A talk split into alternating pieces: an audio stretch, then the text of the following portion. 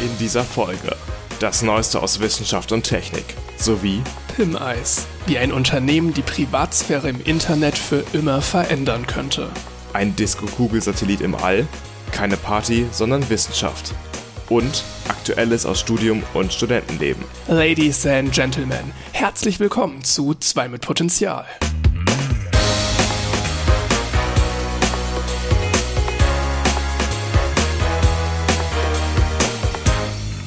Folge 36. An meiner Seite ist Jan, und mein Name ist Max. Hallo. In dieser Woche haben wir für euch wieder eine vollständige Folge vorbereitet, nicht wie vor zwei Wochen, da war es ja etwas abgespeckt in so einer Sommerversion. Zum einen war es viel zu warm, zum anderen waren wir mitten im Klausurstress. Bedeutet nicht, dass wir jetzt keinen Klausurstress mehr haben. Ich meine, wir Leider sind ja nicht, leider immer nicht. noch mittendrin, aber darüber reden wir am Ende vom Podcast. Wenn ihr allgemein hinspringen wollt zu irgendeinem Thema, findet ihr Kapitelmarken und so weiter in den Shownotes. Da verlinken wir auch nochmal Videos und Texte, die wir im Podcast erwähnen. Und ähm, wenn ihr da Lust drauf habt, schaut einfach mal rein. Da habt ihr immer noch ein bisschen mehr Stoff zu den Themen, die wir hier behandeln. Bei mir gibt's eigentlich gar nicht sonderlich viel Neues. Ich mache weiterhin das Lernen für die Klausuren natürlich, da kommt man nicht drum herum. Aber ansonsten passiert aktuell erstaunlich wenig. Ich habe jetzt wieder angefangen, im Collective Incubator zu lernen. Da hatte ich ja mal vor einigen Folgen von erzählt, dass das ganz nett eigentlich ist. Aber ja, viel zu berichten gibt's bei mir nicht. Wie sieht's denn bei dir aus? Ja, das ist eigentlich ähnlich. Wir können am Ende auf jeden Fall nochmal stärker darauf eingehen, was es jetzt bedeutet, in Lernräumen zu lernen, weil ich für mich das jetzt nochmal ein bisschen mehr entdeckt habe. Und ich habe jetzt, glaube ich, die letzten Tage wirklich jeweils 10 Stunden Schichten gemacht. Also, ähm, ja, ich habe jetzt letzten Freitag ET4 geschrieben, also eine relativ schwere Klausur nochmal. Und jetzt geht's eigentlich nur weiter die nächsten Wochen nochmal, bis wir dann Mitte September durch sind. Oder du sogar schon ein bisschen früher als ich. Ähm, bis dahin wird auf jeden Fall nochmal viel gelernt und dann hat man endlich mal ein bisschen Freizeit. Ich freue mich schon sehr auf diese, was sind das, dreieinhalb, vier Wochen, die man Bei dann mir ist es ein Ticken hat. länger, aber ja, freue ich mich auch sehr drauf. Das neue Semester startet ja am 10. Oktober, wenn ich das richtig im Kopf habe. Das sollte Montag sein. Und ähm, ja, bis dahin hat man dann wirklich ehrlich mal wieder frei. Und das ist ja so angenehm, wenn man mal keine Klausur im Hinterkopf hat, die man noch schreiben muss und mal wirklich einfach abschalten kann.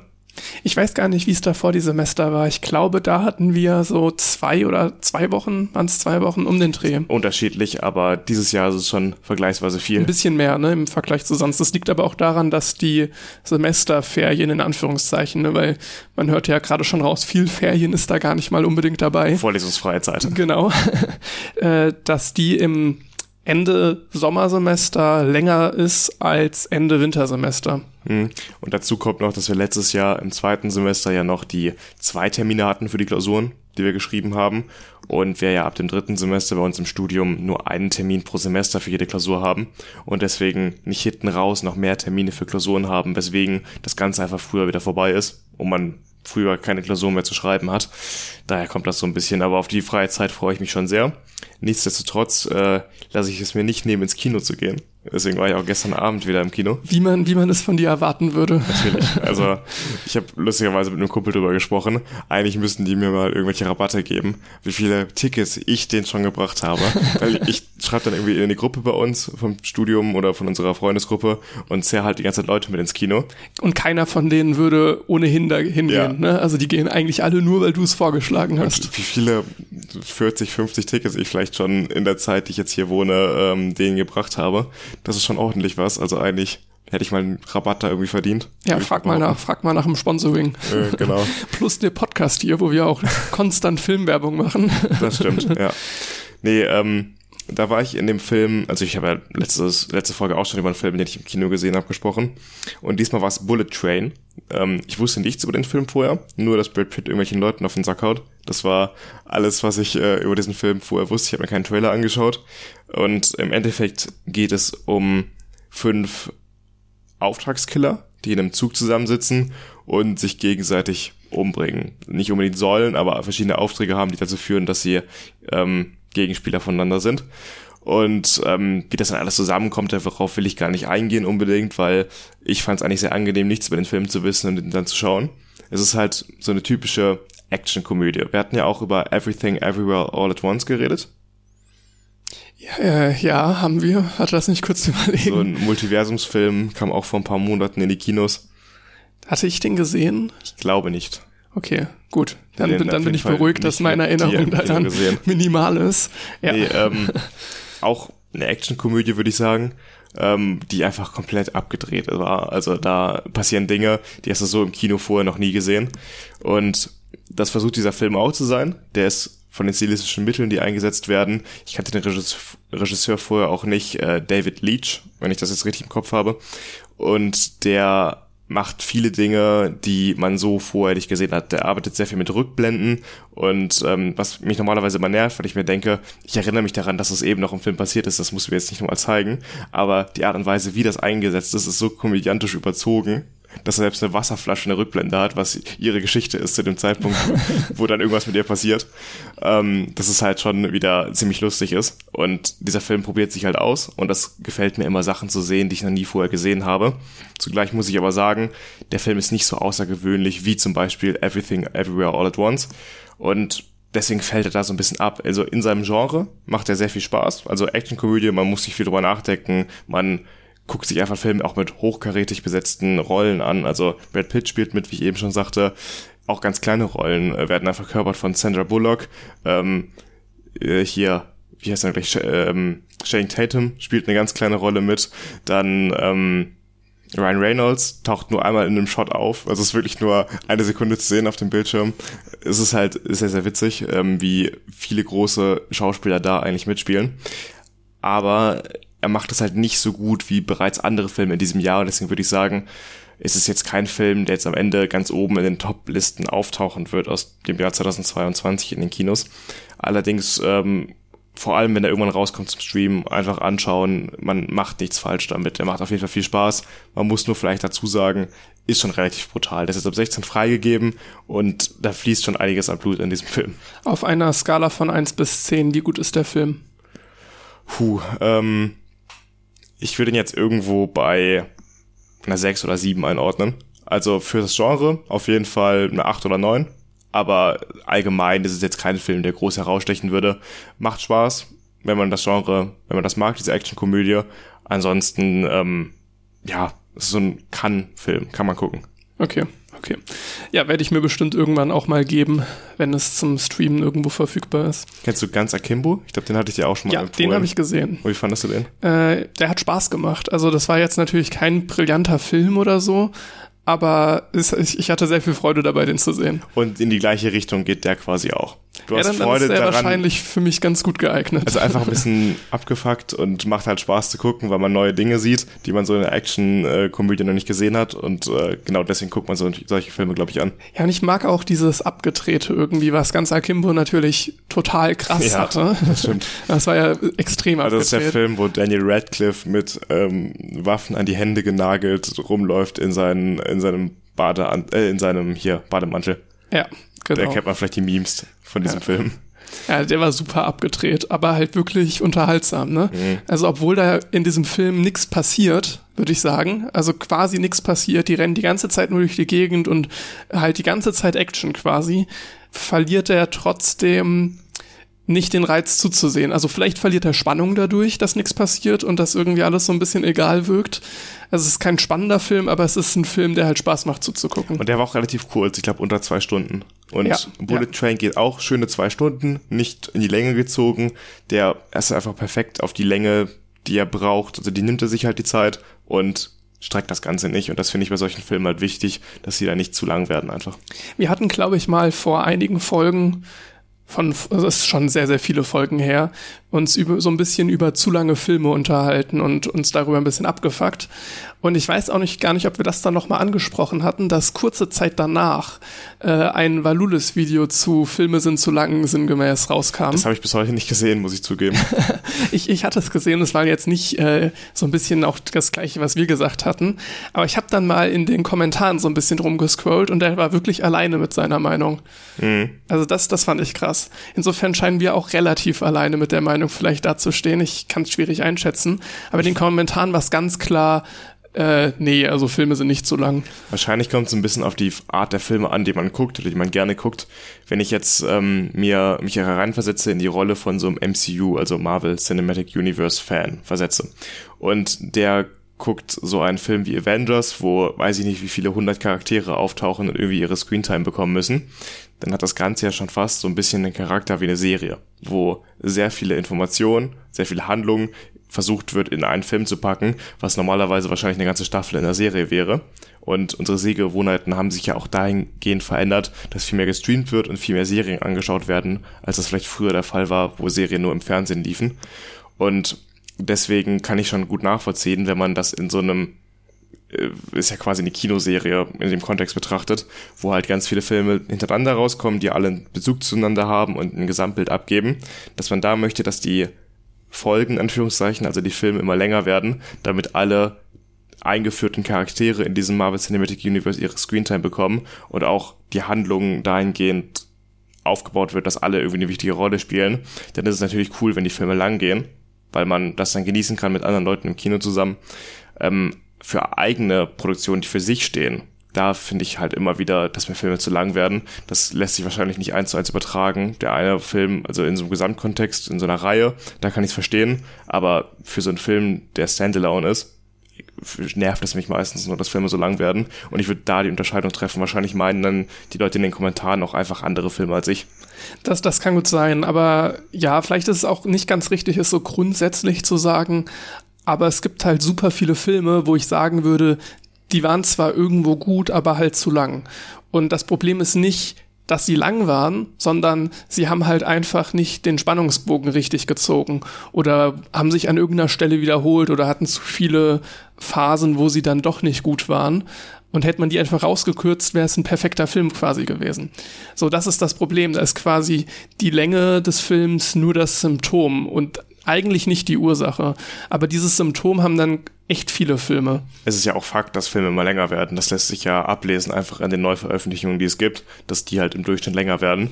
Ähm, es liegt vielleicht daran einfach, dass Regisseure sich nicht mehr so trauen, im Schnitt halt einfach die Schere anzusetzen und Sachen wegzuschneiden, weil du kannst ja im Schnitt aus einem Filmmaterial, was du gedreht hast, einen ganz anderen Film schneiden. Und ähm, da muss man sich ja trauen, auch wenn man vielleicht zehn Stunden Videomaterial hat, dann halt das runterzukürzen auf anderthalb Stunden Film. Aber worauf ich hinaus möchte, es gibt auch Filme, die sehr lang sind und wo ich sagen, trotzdem sagen würde, die sind nicht zu lang, die haben die Zeit äh, gut gefüllt. Zum Beispiel Interstellar wäre ja, so ein Film, der mir einfällt. Der? Drei Stunden bestimmt. Der geht oder? ewig, ja. ja. Und der ist auch am Anfang recht lang. Ich glaube, die ersten 45 Minuten verbringen die da komplett auf der Erde. Das, als ich ihn nochmal geguckt habe, jetzt letztens, ist mir das auch aufgefallen, wie spät die eigentlich erst starten ins ja, Weltall. Super spät. Und das zahlt sich am Ende extrem aus, weil durch diese lange Zeit auf der Erde hast du so eine Emotionalität drin, die du dann am Ende ernten kannst, dass du die aufgebaut hast. Die Emotionen der Zuschauer ernten. Du, also, recht, du, ja. du, weißt, was ich meine. Ne? Ja, auf jeden Fall. Ähm, ja, und insofern hat sich da die Zeit gelohnt und auch, dass, dass halt am Anfang diese Charakterbeziehungen sehr ausführlich ausgearbeitet werden, obwohl sie dann erstmal doch nebensächlich wirken. Und das schafft nicht jeder Film so gut. Das ist einfach der Punkt. Ja, zum Beispiel Batman ging mir zu lang. Der neue Batman. Der ging ja auch Ewigkeit wieder, ne? Über drei Stunden. Ja, und ja. der hat's, das war ein sehr, sehr guter Film, aber der hat trotzdem die Länge nicht optimal ausgefüllt. Also der wäre besser ein bisschen runtergekürzt worden im Schnitt. Oder auch zum Beispiel, worüber wir damals auch gesprochen haben, Don't Look Up super Film, aber warum so lang? Bei dem war es noch krasser Der als geht bei ja mit dreieinhalb ja. Stunden. Also da fragt man sich halt wirklich ja, manchmal. Ja, Leute, das war stellenweise. Vor allem für eine Komödie, wo es eigentlich auch lustig sein soll, ein bisschen in so einer Satire. Ähm, ja, man kann nicht dreieinhalb Stunden die ganze Zeit irgendwie gute Witze in einer guten Dichte rausbringen, raushauen, weil irgendwann wird's halt langweilig und die Witze flachen halt ab und dann macht's halt einfach keinen Spaß mehr. Das ist halt einfach der Punkt. Ja, nee, das ist wirklich ein perfektes Beispiel für einen zu langen Film. Ja. Wo wir gerade über Filme reden, ich habe mal wieder ein Buch zu Ende gelesen. Was quasi das gleiche ist. Äh, was, Filme mit Buchstaben. Ja, genau. Es, es, es, es läuft nur auf der Leinwand im Kopf. Okay. äh, das war von Charlotte Link, Die Entscheidung. Das war das, was ich letzte, ich meine letzte Folge, als äh, so ein Standardkrimi bezeichnet habe. Ah, okay, einfach mal so zum Runterlesen. ja, genau. Es ist, das war ja genau der Fall, dass ich vorher dieses Die drei Sonnen gelesen hatte, was echt abgedreht war und äh, auch sich nicht so leicht hat runtergelesen. Und da wollte ich jetzt einfach mal ein bisschen Abwechslung zu haben und jetzt eher mal was, was so eine leichte Lektüre ist. Äh, und dafür war es perfekt geeignet. Also wer wirklich so kurzfristig unterhalten werden möchte und immer wenn er zum Buch greift, die gleiche Spannung empfinden will, für den ist das sehr gut geeignet, ist wirklich spannend und auch gut geschrieben, würde ich sagen, aber jetzt nicht sonderlich kompliziert geschrieben, keine groß verschachtelten Sätze oder so, sondern liest sich halt wirklich super runter. Und das habe ich jetzt durch und jetzt habe ich angefangen, Harry Potter zu lesen.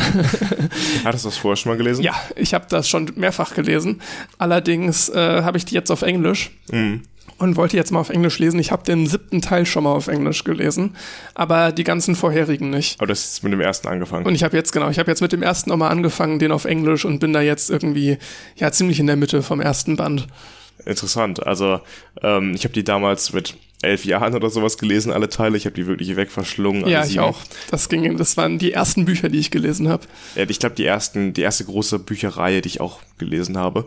Und ähm, allerdings habe ich danach mich nie wieder jetzt dran gesetzt, um die Bücher zu lesen. Da habe ich auch eigentlich kein Interesse dran. Ja, tatsächlich war das bei mir sonst bei Büchern auch immer so. Ich habe eigentlich nie Bücher zweimal gelesen. Außer bei Harry Potter. Ich hatte eine Phase, ich habe ziemlich früh die Harry Potter Bücher gelesen. Das waren wirklich ja Bücher, mit denen ich fast lesen gelernt habe. Nicht ganz. Ich hatte vorher so zwei, drei magische Baumhaus-Sachen gelesen und so, die man dann halt bekommen hat. Aber es war schon richtig früh, also so zweite, dritte Klasse, Okay. äh, wo ich dann mit den Harry Potter Büchern angefangen Dafür habe. ist Harry Potter aber auch teilweise ziemlich dark. Ja. Für zweite, dritte Klasse. Aber äh, genau, die hatte ich dann, dann gelesen und ich bin ganz, ganz lange, obwohl ich die dann zügig durch hatte, nicht von denen weggekommen. Ich habe die Mhm. dann immer wieder gelesen. So, es waren halt die Bücher, die ich mochte und warum, warum was daran ändern? Ja, klar. Äh, und ich habe dann auch jetzt da nicht groß den, das, das Buchuniversum erkundet, sondern halt wirklich immer wieder von vorne angefangen, so dass es dazu gekommen ist, dass ich die Harry Potter Reihe so sechs, sieben Mal gelesen habe. Das ist schon krass auf jeden Fall. Ist zwar jetzt auch wieder ewig her. Ja. Ich war in diesem ganzen Harry Potter Quiz unbesiegbar damals. Das denke ich Ähm. mir. Richtiger Potterhead. Mittlerweile halt nicht, weil ich habe das dann ja so äh, sechste, siebte Klasse irgendwann dann aufgehört. Äh, aber da bist du schon ein paar Mal durchgekommen. ähm, ja, aber insofern bin ich mittlerweile nicht mehr unschlagbar in Harry Potter Quizzen. Aber vielleicht kommt das jetzt wieder, wenn ich es jetzt nochmal auf Englisch lese und mich dann, Dann noch wieder, einmal wieder einfinde. wird, dann genau. hält das für ewig wahrscheinlich das Wissen. Ja, Hast du die Filme gesehen? äh, ja habe ich auch alle gesehen. Weil- die habe ich auch mehrfach gesehen. Das ist der Punkt, die müsste ich mir noch alle anschauen. die hast du wirklich gar nicht Ich habe gesehen. den ersten gesehen und den fünften, wenn ich, der Orden des Phönix, wenn ich das richtig im Kopf habe. Also ich muss wirklich sagen, ich finde die Filme eigentlich gut. Vielleicht nicht aus der Sicht eines Filmfans, aber aus der Sicht eines Harry Potter-Fans. Ich hatte das damals richtig getriggert, dass im fünften Teil gar kein Quidditch vorkommt. Das ist in den Büchern so die ganze Quidditch-Saison ausgelegt und in dem Film kommt das nicht einmal vor. Du hast den fünften auch gesehen, oder? Den ersten und fünften habe ich gesehen. Den ersten und fünften. Ist ja nicht so schlimm, wenn ich die Ja, Story nee, eh nee. kenne, die Rahmenhandlung. Genau. Aber das hat mich damals so getriggert. Ich fand Quidditch in den Büchern immer so geil. Das stimmt. Ja, die Quidditch-Stellen sind wirklich, sind wirklich gut. Nee, aber der fünfte ist auch nicht mein Lieblingsteil jetzt von den Filmen. Äh, aber ja, wie gesagt, ne, für Filmfans vielleicht nicht gut, für Harry Potter-Fans schon gut. Und ich war und bin ja Harry Potter-Fan. Insofern fand ich die Filme immer sehr unterhaltsam und habe die sehr, sehr gern gesehen. Vielleicht ja jetzt in diesen dreieinhalb Wochen, die wir frei haben, werde ich mir dann alle sieben Filme miteinander. Harry Das sind ja acht Potter Filme. Marathon. Das sind ja acht Ja, Filme. stimmt, oder? das sind acht siebte ist ja Filme. aufgeteilt. Äh, nee, dann gucke ich mir alle acht Filme Also es miteinander lohnt sich, an. es lohnt sich sehr. Es kommen auch bei mir dann immer Kindheitserinnerungen hoch, weil ich die natürlich dann auch als Kind gesehen habe. Ja, klar. Ähm, das, war- das war das Ding damals, warum ich auch angefangen habe, Harry Potter zu lesen. Ich habe gequengelt vor meinen Eltern, dass ich den Film sehen möchte. Und dann haben die gesagt, muss halt erst das Buch lesen. Und so kam es dann, dass ich mich dann theoretisch auch viel zu jung an das Buch angesetzt habe. Ja. Und das dann halt wirklich zügig, also innerhalb weniger Tage dann, obwohl ich nicht gut gelesen habe, also ich habe nicht viel anderes gemacht dann in den Tagen, äh, das dann runtergelesen habe, weil ich so scharf drauf war, diesen Film zu sehen. Ja, ich, äh, wo wir gerade bei Brutalität und ähm, vielleicht nicht so kindergeeignet sind, auch der Film Bullet Train, den hatte ich ja gerade erwähnt, ist auch teilweise ziemlich brutal. Das hatte auch eine andere Person, mit der ich gestern im Kino war, erwähnt.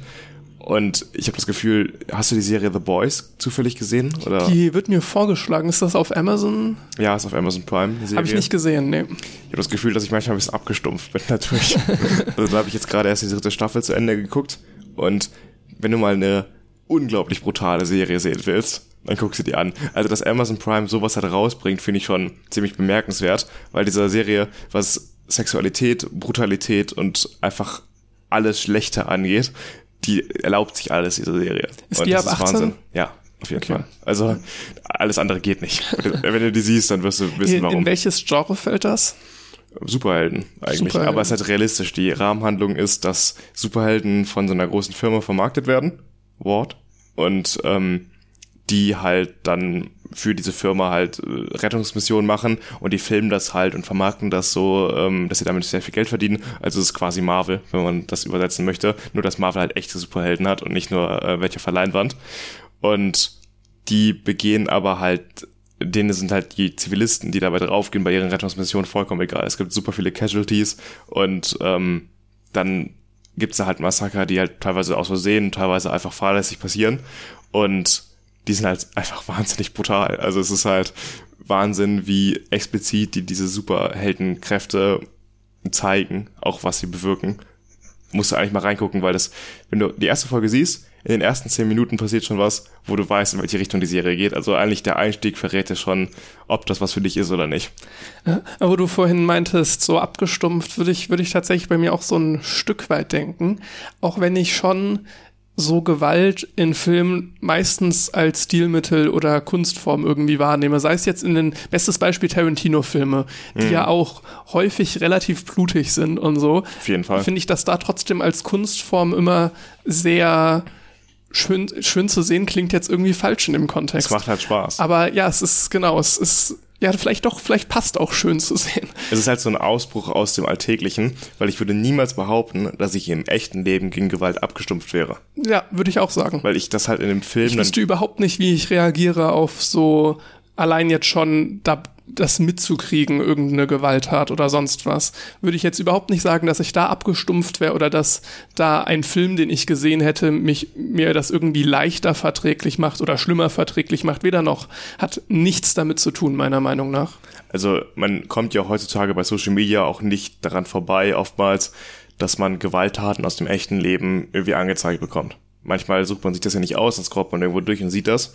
Und um zu einem Ärztenthema auch mal zu kommen, das ist mir auch passiert zum Beispiel mit irgendwelchen Gewalttaten aus der Ukraine, wo man natürlich nicht immer weiß, ob die Videos und sowas alle legit sind, ob die alle wirklich so 100% verifizierbar sind. Das sind sie oftmals nicht. Aber wenn man dann irgendwelche, also wenn man dann auf so einem Video eine echte Leiche sieht, sag ich mal, zum Beispiel auf Twitter, das wird ja auch teilweise da gepostet, dann macht das was mit mir, was kein Film tut. Also ich finde da diesen Realismus, also der Realismus zu Fiktion, das verhält sich ganz, ganz unterschiedlich bei mir in meiner persönlichen Wahrnehmung. Und auch wenn ich vielleicht in der Fiktion abgestumpft dagegen bin, das hat für mich persönlich und ich denke auch für die meisten Menschen, die ein gesundes Verhältnis zur Fiktion haben, einen ganz anderen Bezug. Das, das glaube ich auch und das ist etwas, was viele, die Gewalt in Fiktion nicht ertragen können, nicht verstehen.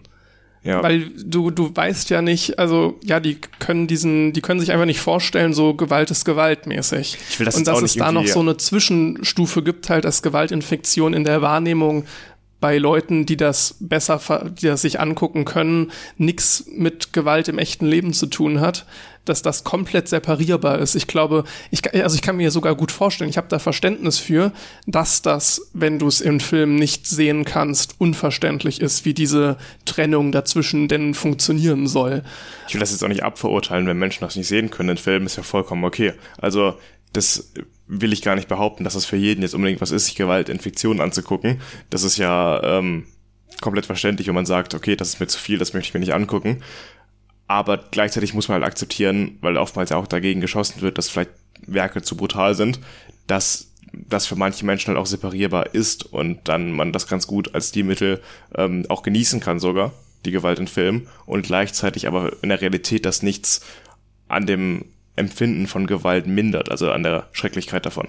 Das bedeutet, man muss dann einfach akzeptieren, ich bin halt nicht die Zielgruppe von dem Film. Genau, ja. Aber das heißt nicht, dass der Film in irgendeiner Weise schlecht ist oder was Schlechtes mit Menschen macht. Du hast einfach nicht die Datenlage, um diese Aussage treffen zu können. Ja, wahrscheinlich kann man das so sagen, ja um noch mal ein bisschen wegzukommen von den ernsten, traurigen, gewaltvollen Themen, ähm, kommen wir doch mal zu äh, unserem Lieblingsthema, den Weltraum. Ähm, ich habe am letzten Freitag, das habe ich vergessen in der letzten Folge anzukündigen, dass das ist, das hätte ich eigentlich mal machen sollen, äh, mir die Perseiden angeschaut, den Perseiden äh, Sternschnuppenschauer. Der war jetzt in der Nacht vom 12. auf den 13. August äh, an seinem Maximum.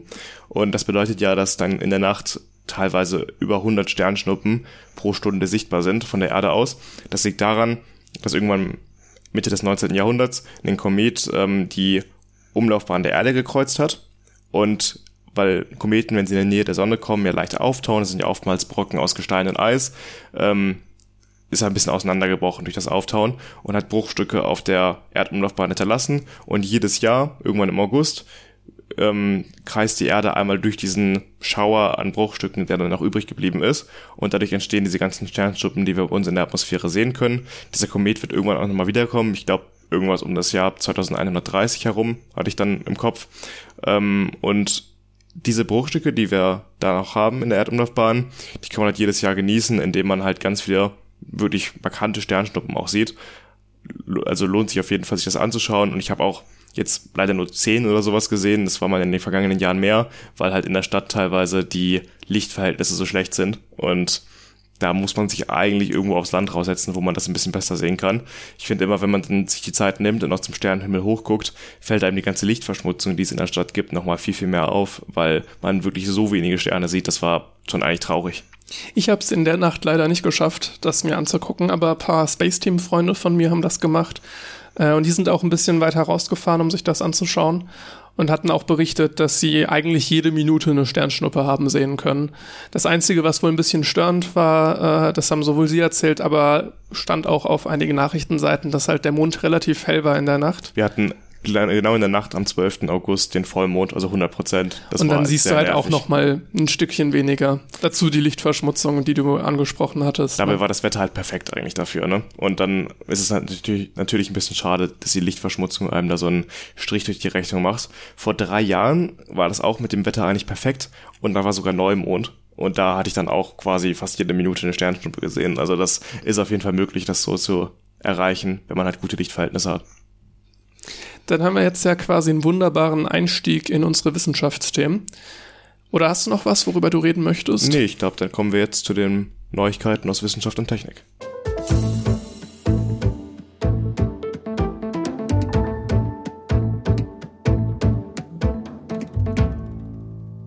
Dann steige ich jetzt ein mit der ersten Kurzmeldung für diese Folge. Es gibt nämlich Neuigkeiten zu einem mysteriösen, wiederverwendbaren chinesischen Raumschiff. Das ist jetzt am 5.8. mit der Rakete Langer Marsch 2F gestartet und hat einen Gleiter an Bord, über den man eigentlich so gut wie nichts weiß. Das ist ja oftmals so in der chinesischen Raumfahrt, dass die ähm, über ihre ähm, verschiedene Projekte relativ große Geheimhaltung legen. Und das ist genauso auch hier. Die staatliche Nachrichtenagentur Xenor, ähm, wahrscheinlich spricht man das nicht so aus wie Quinoa, aber irgendwie sowas in der Art, die hat berichtet, dass es ein experimentelles, wiederverwendbares Raumschiff ist. Es gab einen ähnlichen Vorgang bereits im September 2020, wo ähm, China so ein Raumschiff gestartet hat und man vermutet, dass sie damit Experimente durchführen. Das ist wohl aktuell auch noch im Orbit, also das wird ein paar Tage länger dort bleiben und man guckt, wie man so ein Raumschiff benutzen kann.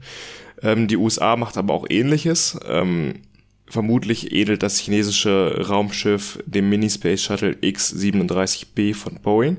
Dieser 8,8 Meter lange Raumgleiter von den USA ist auch schon bereits sechsmal gestartet worden und ebenfalls unter Geheimhaltung. Also das ist jetzt nicht so unterschiedlich zu den Chinesen. Die USA, äh, wenn sie so einen experimentellen Raumgleiter ausprobieren, sorry, ich muss mich mal kurz räuspern. Die machen das genauso die äh, halten da auch viel geheim und wollen natürlich nicht ihre ganzen taktischen Möglichkeiten auch offenlegen. Ähm, aktuell ist dieser X-37B schon seit Mai 2020 im Orbit. Also die Amerikaner ähm, lassen das jetzt ein bisschen länger darum fliegen. Und das ist auch schon anscheinend deutlich erfolgreicher als das chinesische Pendant dazu. Ähm, in China versucht man das gerade erst zu erreichen. In den USA ist man schon so weit und ähm, experimentiert damit jetzt herum. Man vermutet, also das geht irgendwie aus Daten hervor, dass der chinesische Raumgleiter ein kleines Objekt auch ähm, 2020 schon in der Erdumlaufbahn abgesetzt hat und danach zur Erde zurückgekehrt ist. Also man nutzt diese Raumgleiter eben auch, um zum Beispiel Satelliten im Orbit abzusetzen. Das wäre jetzt meine erste Frage gewesen, was ich mir denn genau unter einem Raumgleiter vorstellen kann. Also so ein Begriff, den ich so vorher tatsächlich noch gar nicht gehört habe. Dieses Mini-Space Shuttle von Boeing beschreibt es ganz gut. Also, wie ich gerade erwähnte, 8,8 Meter lang, deutlich kleiner als das frühere Space Shuttle, das große von den USA. Ähm, ist halt dazu da, um halt kleine Fracht in den Orbit zu bringen und auch längere Zeit da stationiert zu bleiben und danach wieder im Gegensatz zu einem Satelliten die Möglichkeit zu haben, zurückzukehren zur Erde. Okay, also tatsächlich, ja, dann hast du recht, nur so ein Shuttle-System. Quasi. Also ein Raumgleiter, glaube ich, beschreibt es damit am besten. Und was die USA können, versuchen die Chinesen jetzt auch und sind anscheinend auch relativ erfolgreich. Ich meine, die Wiederholung des Experimentes zeigt ja jetzt, dass sie auch schon 2020 erfolgreich damit waren und es sich anscheinend für sie lohnt, da weiterzumachen. Ob sie es dann auch schaffen, wie die USA, jetzt seit äh, über zwei Jahren im Orbit zu bleiben mit ihrem Begleiter, das wird sich dann zeigen. Aber die sind auf jeden Fall auf dem Weg dahin. Bei Diskussionen um China kommt man dann auch immer wieder über ein paar Ecken zu Russland. Insofern mache ich einfach mal mit einem Thema zu Russland weiter und wir bleiben auch hier im Weltall. Und zwar hatten wir letzte Folge über Russlands geplanten Ausstieg aus der ISS gesprochen. Und ähm, jetzt hat Roskosmos, also die russische Raumfahrtbehörde, laut Reuters auf der Militärmesse eine eigene Raumstation vorgestellt. Diese Raumstation wird in den Staatsmedien Ross genannt. Ich weiß nicht, ob da noch irgend so eine russische Aussprache mit reinkommt, die ich jetzt nicht kenne, aber R-O-S-S geschrieben Ross ja, so würde ich es jetzt einfach mal weiter nennen. Äh, zum Start soll die vier Module haben und dann kommen im Laufe der Zeit zwei weitere dazu. Platz ist für vier Kosmonauten und für viele wissenschaftliche Geräte. Im Gegensatz zu der ISS soll diese Raumstation nicht dauerhaft besetzt sein, sondern wird zweimal pro Jahr angeflogen und dann bleibt die Crew für längere Zeit da, allerdings nicht durchgehend. Und die Frage ist jetzt so ein bisschen, sobald dann diese Raumstation steht, wird damit dann auch die Beendigung der ISS-Kooperation von Seiten Russlands einhergehen.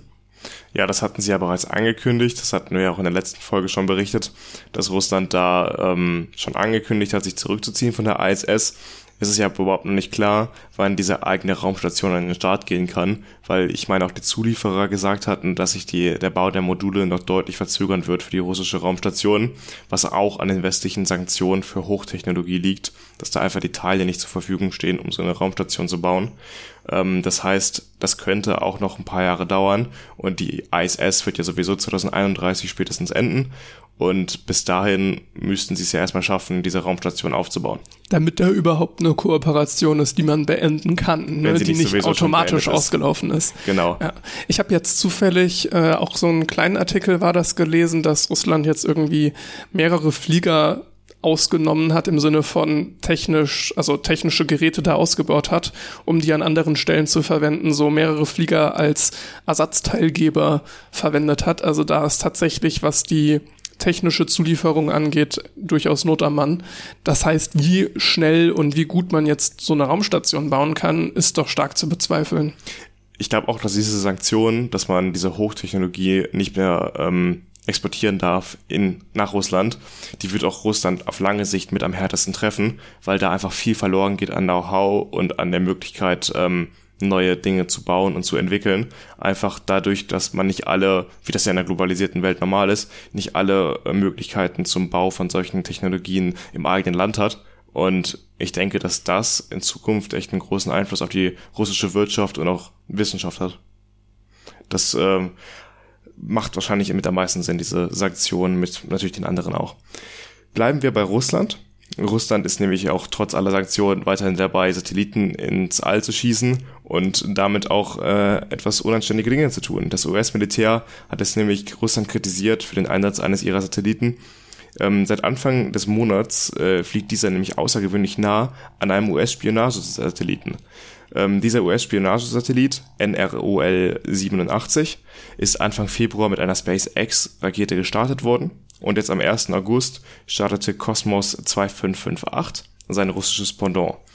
Ähm, dieser näherte sich daraufhin wenige Dutzend Meter an den US-Spionagesatelliten an Und diesen Vorgang gab es auch bereits schon 2020, wo man vermutet, dass der russische Satellit den US-Satelliten ausspioniert. Das bedeutet, Fotos von dem macht und Daten erhebt, um die Funktionsweise dieses Satelliten besser kennenzulernen, weil natürlich auch dieser US-Satellit unter Geheimhaltung gestartet wurde und auch gebaut wurde, weil der natürlich Fähigkeiten hat, wo man nicht möchte, dass andere Staaten wie beispielsweise Russland oder China davon wissen, was dieser Satellit kann ich würde immer sagen, bei sowas, klar, ist es gefährlich, wenn man Satelliten nah aneinander fliegen lässt, weil wenn die kollidieren, dann könnte das so eine Kaskade an Bruchstücken auslösen, die ganz viel weiteres zerstört in der Erdumlaufbahn. Und deswegen geht das immer mit einem gewissen Risiko einher. Irgendwie kann ich mir aber nicht vorstellen, dass die USA das nicht machen. Andere ja, das, das habe ich jetzt auch gedacht. Ich glaube, das beruht ganz gut auf Gegenseitigkeit. Ja. Äh, ist natürlich die Frage, auf welche Art und Weise man es dann macht, aber da kann man dann letztendlich keinen großen Vorwurf, denke ich, draus machen. Vielleicht gibt es da sichere und unsicherere Ausspielmethoden, aber puh, würde mir jetzt spontan auch erstmal nichts einfallen. Ich kann mir gut vorstellen, dass es in Zukunft immer mehr wird, wenn man auch die Möglichkeit hat, vielleicht Satelliten noch besser anzusteuern und noch etwas genauere Manöver zu fliegen, dass man sich immer stärker gegenseitig ausspioniert. Ich meine, es wird wahrscheinlich auch in Zukunft irgendwann dazu kommen, dass ein Staat ein Satelliten des anderen ähm, bewusst manipuliert oder sabotiert, dass man da halt irgendwie vielleicht sogar andockt, dass es in Zukunft möglich sein wird. Ich frage mich tatsächlich gerade, wie viel man überhaupt so ausspionieren kann, wenn man jetzt von außen sich so einen Satelliten anguckt. Also wie viel Funktionen erkennst du da, wie viel Technik kannst du da wirklich mit klauen? Ich sag mal, jetzt keine Ahnung, wenn ich mir so ein iPad angucke und da ist jetzt irgendeine krasse Technik drin, dann ähm, kann ich da jetzt ja auch nicht viel von klauen, nur weil ich Fotos von dem Teil habe. Jetzt sind Satelliten ja keine Geräte für Endbenutzer, die jetzt irgendwie ein schöne, schönes Äußeres haben. Die sind ja meistens irgendwie kosteneffizient und vor allem gewichtseffizient gebaut und deswegen hast du nicht viel Verkleidung drumherum. Deswegen Außer du machst jetzt wirklich Geheimhaltung, ne? Da kannst du ein bisschen, bisschen Budget reinstecken. Wahrscheinlich, aber ich denk mal, dass wir jetzt zum Beispiel Antennenform oder äh, was anderes daraus schon ganz gut ableiten kannst, was genau das jetzt untersucht. Du kannst ja sehen, ob da eine Linse dran ist, ob dieser Satellit Fotos macht oder ob der jetzt irgendwelche Radiowellen äh, abfängt. Also das kannst du ja wahrscheinlich schon unterscheiden. Und wenn man sich jetzt überlegt, wie teuer es ist, ein Kilogramm Material in den Weltraum zu kriegen, ich habe die Zahl jetzt nicht gerade nicht da, aber es ist sehr teuer, dann überlegt man sich wahrscheinlich auch dreimal, ob der jetzt noch irgendeine Verkleidung benötigt oder nicht. Hm. Aber ich bin mal gespannt, wie das in Zukunft weitergeht, weil ich glaube, dieses erste Sabotieren für dich von einem anderen Satelliten, das ist gar nicht mehr in so weiter Zukunft. Und da bin ich mal gespannt, äh, ob das vielleicht auch irgendwann so ein Nebenkriegsschauplatz wird, wenn irgendwelche Länder im Konflikt stehen, dass sie sich gegenseitig ihre Satelliten sabotieren. Also das wird wahrscheinlich noch irgendwelche internationalen Zwischenfälle verursachen in der Zukunft. Also da bin ich sehr gespannt. Kann ich, kann ich mir auch gut vorstellen. Ja. Ja. Kommen wir zum nächsten Thema. Ich habe ein interessantes Paper aus dem Wissenschaftsmagazin Nature gefunden. Äh, und da geht es um die Reanimation toter Organe bei Schweinen ist erstmal so ein bisschen pikantes Thema, aber es hat tatsächlich sehr spannende Anwendungen. Was haben, was haben die Forscher gemacht? Und zwar wurde bei Schweinen ein Herzstillstand herbeigeführt und direkt danach setzen, wie bei Menschen auch, Abbauprozesse ein. Es ist erstaunlich schnell, also beim Menschen zumindest ist es erstaunlich schnell, dass Leichen anfangen zu riechen. Es ist wirklich, geht deutlich schneller, als man vielleicht denkt. Äh, und das ist bei Schweinen genauso sehr ähnlich. Ähm, eine Stunde nachdem dann dieser Herzstillstand herbeigeführt wurde, hat man mit einer speziellen Behandlung angefangen. Normalerweise hat man dann nach einer Stunde keine Chance mehr, irgendwelche Organe zu retten oder in irgendeiner Form da das, die, die Zellen zu erhalten. Und genau da hat man jetzt angesetzt und man hat ein Perfusionsgerät verwendet. Das kann man sich ähnlich vorstellen wie so eine Herz-Lungen-Maschine und noch eine spezielle Flüssigkeit, die mit Sauerstoff angereichert war und noch andere Bestandteile wie auch Schweineblut und so. Äh, da lag der hauptsächliche Forschungsschwerpunkt. Und mit dieser Maschine und mit dieser Flüssigkeit hat man dann die toten Schweine sechs Stunden lang behandelt, nachdem man vorher nach dem Tod, wie gesagt, eine Stunde Pause gemacht hatte. Und nach diesen sechs Stunden konnte man auf Zellebene äh, feststellen, dass die Organe des Schweins wieder funktionsfähig waren. Während des ganzen Experiments hatte das Schwein keine Gehirnaktivität. Also es ist nicht so, dass wir jetzt Angst haben müssen vor Zombie-Schweinen oder sowas, hm. die dann wirklich wiederbelebt werden. Aber interessant ist das Ganze für Organtransplantation. Weil da hat man es zurzeit so, dass eine Organtransplantation sehr, sehr, äh, Transplantation sehr, sehr schnell vonstatten gehen muss. Also man hat wenig Zeit zum Entnehmen des Organs bis zum Wiedereinsetzen. Äh, die Zeit dazwischen muss sehr, sehr gering sein.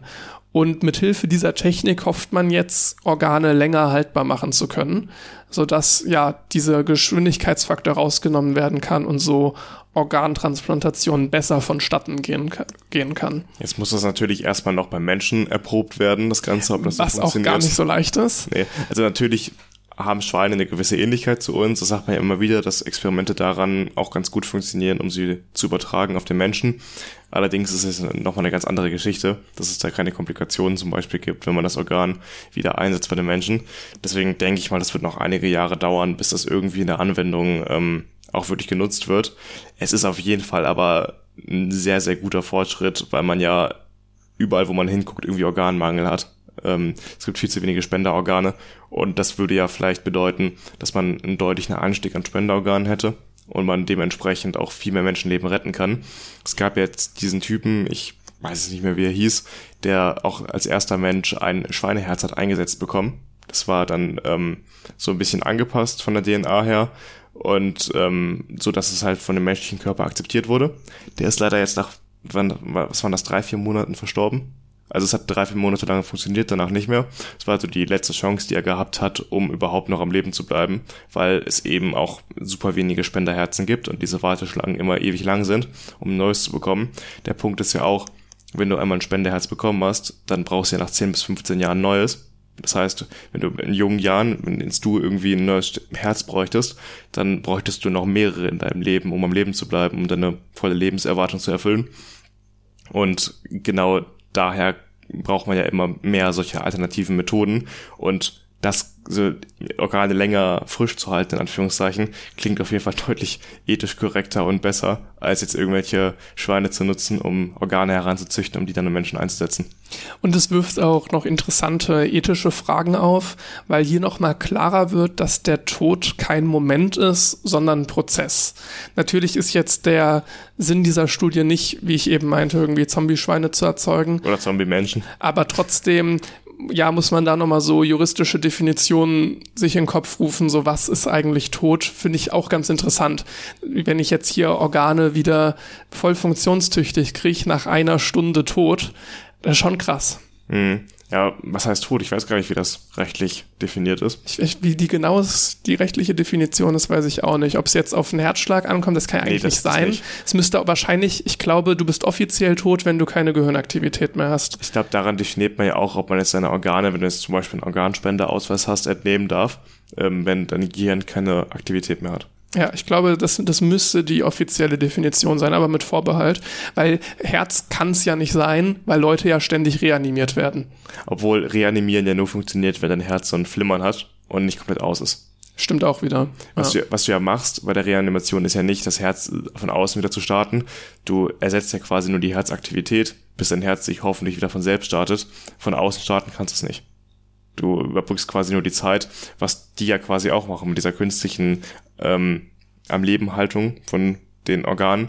Du, wenn du jetzt Herzrhythmusmassage machst, pumpst du ja auch einfach nur künstlich Blut durch den Körper, damit der sich vielleicht irgendwann wieder selbst startet und solange halt keinen Sauerstoffmangel im Gehirn erleidet. Ähm, das ist ja alles, was man dabei macht. Und ich, wenn ich gerade so darüber nachdenke, muss ich auch mal wieder irgendwann einen Erste-Hilfe-Kurs machen. Äh, meinen habe ich, glaube ich, irgendwie in der 8. oder 9. Klasse gemacht. Das ist so lange her. Ich habe ja, ich habe den auch in der Schule damals gemacht und dann halt, aber ich glaube, das war erst, erst dann so Zehnte für einen Führerschein wurde der dann in der Schule angeboten, wo mhm. dann viele mit Führerschein angefangen haben. Ja, nee, das ist äh, auf jeden Fall sinnvoll, weil man dadurch hoffentlich ja auch viele Menschen retten kann. Es ist ja nicht schlimmer, als wenn jemand vermeidbar irgendwie stirbt, weil jemand keine Herzrhythmusmassage machen konnte. Ja, und bei gerade bei so Herzrhythmusmassage kommt es halt wirklich auf jede Sekunde an. Ja. Das ist ja was, was vielleicht vielen nicht bewusst ist. Äh, aber ansonsten würde es ja auch überhaupt keinen Sinn ergeben, dass du das jedem Menschen irgendwie beibringst, dass man das kann, wenn du auch einfach auf einen Krankenwagen hättest warten können, so ungefähr. Das ist eben nicht der Fall, sondern wirklich jede Sekunde ist entscheidend Was du gerade meintest, der Verfall vom Körper beginnt relativ schnell. Ja, sehr, sehr schnell. genau, das ist der Punkt. Wenn das Gehirn dann keinen Sauerstoff mehr bekommt, dann war es das sehr, sehr schnell mit dem Gehirn. Mhm. Ja. Kommen wir zu erfreulicheren Themen. Ich hoffe, das war ein gutes Anteasern. Ich bin mir nicht ganz sicher, ob es erfreulicher ist. Ja, ja, ich äh, habe ein Thema rausgesucht, was ähm, vielleicht äh, auf einer wirtschaftlichen Ebene nicht ganz so erfreulich ist, aber ähm, auf jeden Fall nicht so dramatisch wie jetzt äh, der Bereich zwischen Leben und Tod bei Menschen. Äh, es geht um die Rakete SLS, das äh, Space Launch System der NASA. Das befindet sich nämlich gerade heute, wo wir aufnehmen, am 17. August, äh, auf dem Weg zur Startrampe. Das wurde jetzt zwei Tage nach vorne verschoben. Eigentlich hätte das Freitag passieren sollen, aber weil man jetzt schnell mit den Checks durchgekommen ist, hat man gesagt, man macht das schon zwei Tage früher, äh, was ja auch selten genug vorkommt. Meistens verschiebt man Dinge ja eher nach hinten. Ähm, der Transport dauert heute zwischen acht und zwölf Stunden, bis es dann von der ähm, Facility, wo das zusammengesetzt wurde, transportiert wurde zur Startrampe. Und das Space Launch System soll dann Ende des Monats die ersten Missionen der Artemis Mission des Artemis-Programms der NASA Richtung Mond schicken. Ähm, dabei geht es um Artemis One. Die ähm, Mission soll eine Raumkapsel namens Orion äh, in die Umlaufbahn des Mondes schicken und dort soll diese Raumkapsel mehrere Wochen kreisen. Mögliche Startfenster dafür sind am 29. August, 2. September oder 5. September. Und damit wird eine größere, größer angelegte Mission eingeleitet, die jetzt die nächsten Jahre, in den 20er Jahren, äh, die Menschen wieder zurück zum Mond bringen soll. Äh, Tests für die äh, geplanten Flüge mit der Besatzung sollen dann jetzt schon stattfinden und dann auch in den kommenden Jahren intensiviert werden, bis dann, ich meine, in den Jahren 2025, 26 die ersten Menschen zum Mond fliegen sollen. Ein Start des neuen Leist der neuen leistungsstärksten Rakete der Welt. Deswegen meinte ich wirtschaftlich ein schwieriges Thema, kostet 4,1 Milliarden US-Dollar. Wir hatten ja auch schon darüber gesprochen in diesem Podcast, dass diese Rakete einfach unverhältnismäßig teuer ist. Hat sich auch noch verschoben, Ewigkeiten. Ne? Also es ist äh, wirklich faszinierend, dass sich jetzt mal was nach vorne geschoben hat. In der Historie von SLS äh, einmalig wahrscheinlich. Ja, auf jeden Fall ist es halt super teuer. Es ist aktuell noch die leistungsstärkste Rakete der Welt.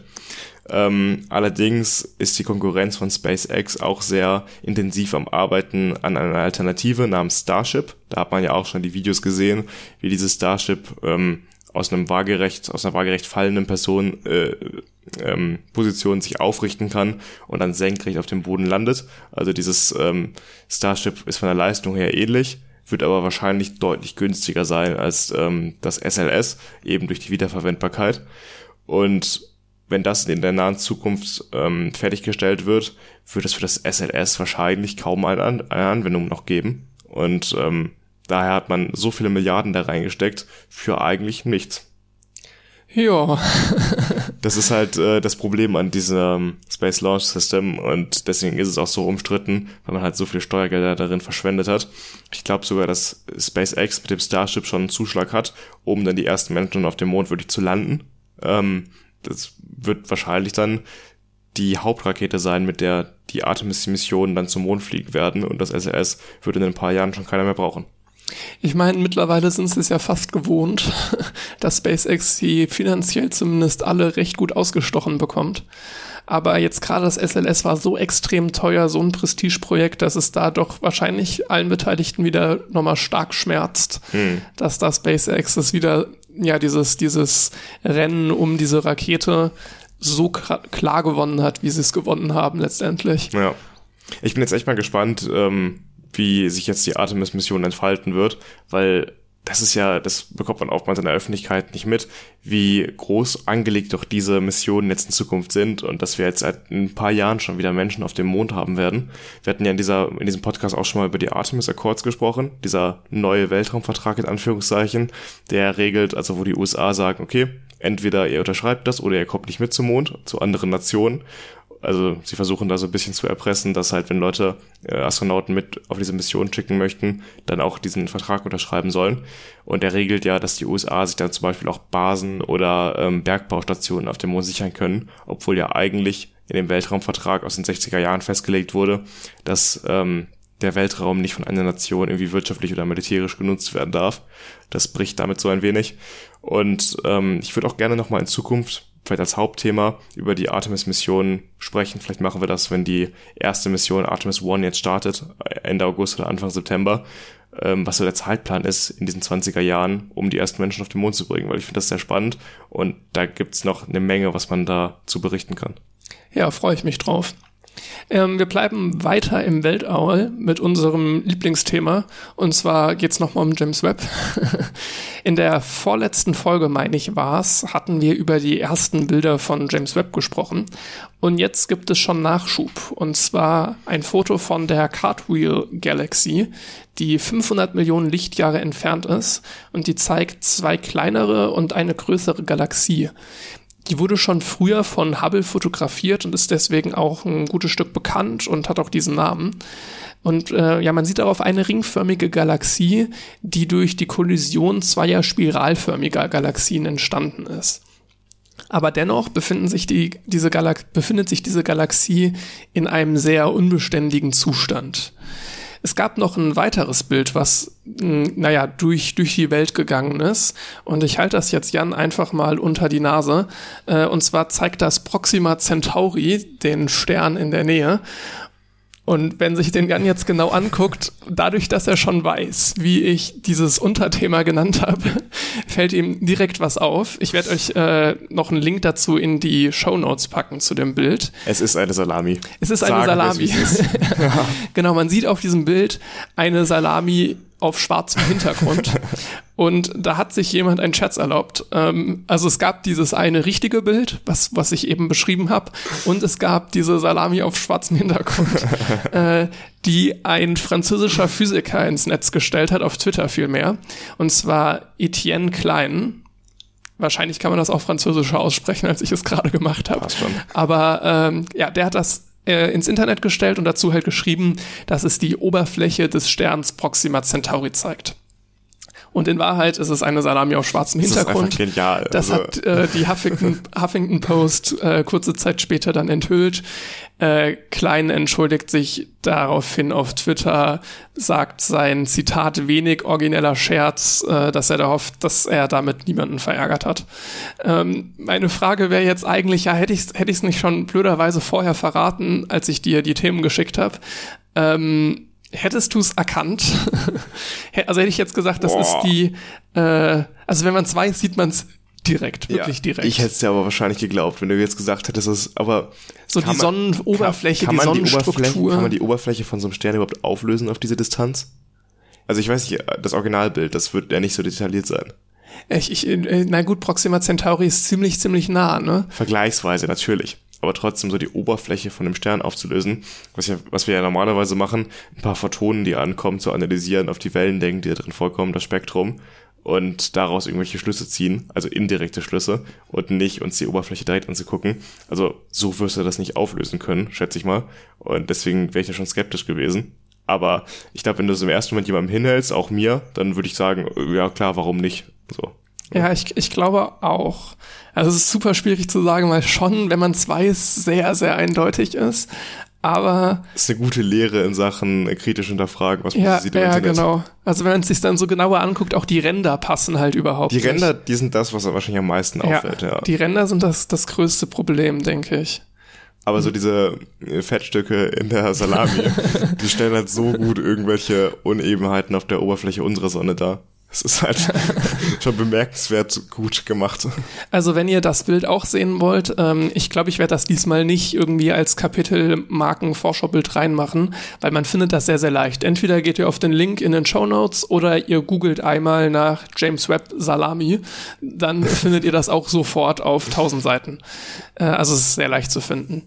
Ja, es ist äh, sehr interessant. Ich finde es eigentlich einen gelungenen Gag. Finde ich obwohl auch man gut. ja auch immer Ja. sagen muss, ähm, Wissenschaftler sollten seriös kommunizieren und wir hatten ja auch gerade während Corona äh, Probleme mit der Wissenschaftskommunikation, dass es in der Allgemeinheit nicht so angekommen ist.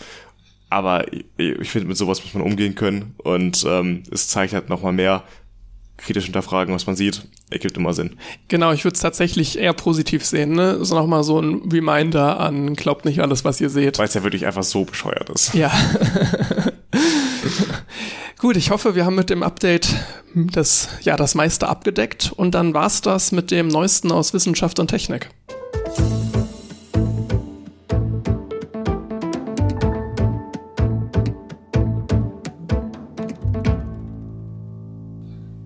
Wir kommen zum ersten Hauptthema dieser Folge. Ich weiß nicht, ob du es mitbekommen hast, an mir ist es so ein bisschen vorbeigegangen. Und zwar gab es im Jahr 2020 ein Eklat um die Firma Clearview AI. Die habe ich schon mal gehört. Da gab es eine Recherche der New York Times mit dem Titel The Secretive Company That Might End Privacy as We Know It. Und da ging es um ein Unternehmen, was mit Hilfe von künstlicher Intelligenz biometrische Daten von Bildern aus dem Internet sammelt. Und dieses Unternehmen wollte eigentlich möglichst unter dem Radar bleiben.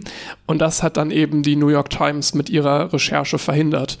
Mittlerweile hat Clearview AI im Jahr 2022, also aktuell, 20 Milliarden Fotos aus Internetquellen und auch da immer die zugehörigen biometrischen Gesichtsdaten. Also sie haben die Bilder und schon diese Bilder so weit analysiert, dass sie diese biometrischen Daten haben. Also nochmal kurz einleiten, vielleicht sagen, was sind biometrische Daten von Gesichtern? Zum Beispiel der Abstand der Augen zueinander, der Abstand von Augen zur Nase, die Größe der Nase, der Mund und wie alles im, zueinander im Verhältnis steht, ist ja sehr individuell wie ein Fingerabdruck. Und wir Menschen können das ganz natürlich erkennen. Ich erkenne dich ja, ich erkenne andere Menschen, die ich schon mal gesehen habe, wieder. Und das kann man halt auch quantitativ analysieren und gucken, woran macht man das vielleicht fest, woran kann eine KI das festmachen, wie sich Personen unterscheiden und so halt einen individuellen mathematische Interpretation des Gesichts halt speichern. Mittlerweile hat Clearview AI über 600 Kunden und die meisten davon sind Strafverfolgungsbehörden. Allerdings steht dieses Unternehmen auch für kommerzielle Unternehmen und Organisationen zur Verfügung. Das alleine ist schon schlimm genug. Allerdings tritt jetzt Pim Eyes auf der Bildfläche auf und zwar erstmals so im Sommer 2020, wo es dann ziemlich direkt eine Netzpolitik.org Recherche dazu gab. Was ist Pim Eyes? Die machen quasi das gleiche wie Clearview AI, nur für alle zugänglich. Während ich eben gesagt hat, die meisten der Kunden sind Strafverfolgungsbehörden oder sonst was, kann man bei PIM-Eyes, kann das eigentlich jeder nutzen. Äh, schon mal vorneweg, falls ihr jetzt nach der Webseite sucht, nutzt diese Webseite nicht. Warum? Da komme ich später noch zu. Erstmal möchte ich ein bisschen darauf eingehen, wie sich PIM-Eyes selber inszeniert. Und zwar inszenieren sie sich als Schützer der Privatsphäre des, ja, der Slogan da so ein bisschen ist, du kannst halt herausfinden, wo dein Gesicht überall auftaucht und dann dagegen vorgehen. Zum Beispiel bei Rachepornos oder so kannst du das finden und dagegen vorgehen.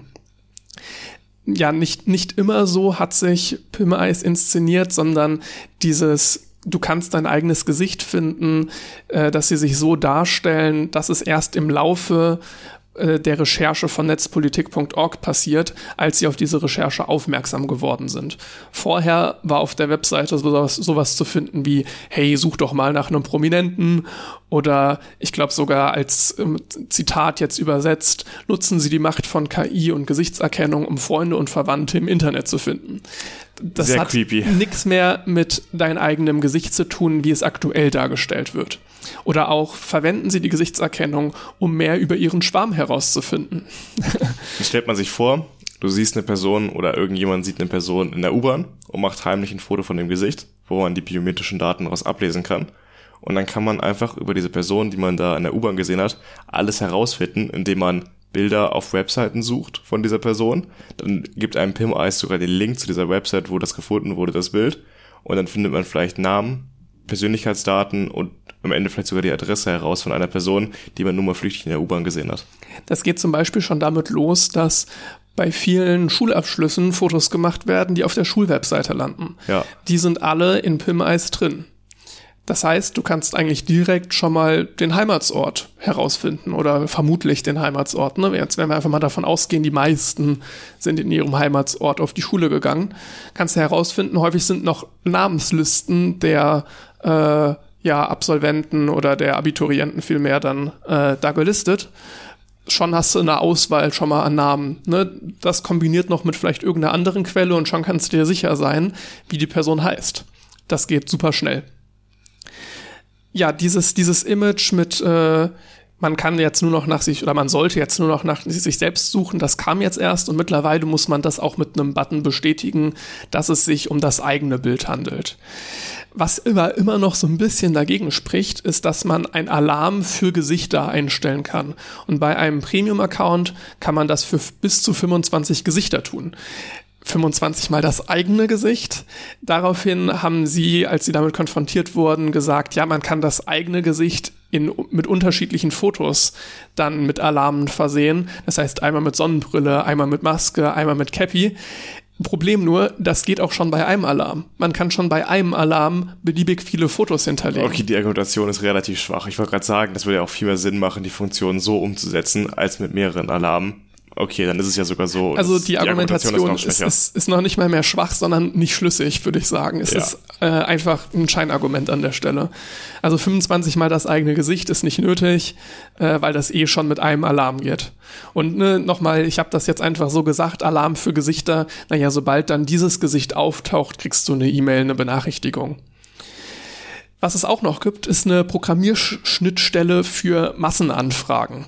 Zum Beispiel kann man dann für 500, äh, ja, kann man das auf einer anderen Webseite nutzen, irgendwo einbinden und dann Suchanfragen darstellen. 500.000 Suchen kosten 0,005 Dollar pro Suche.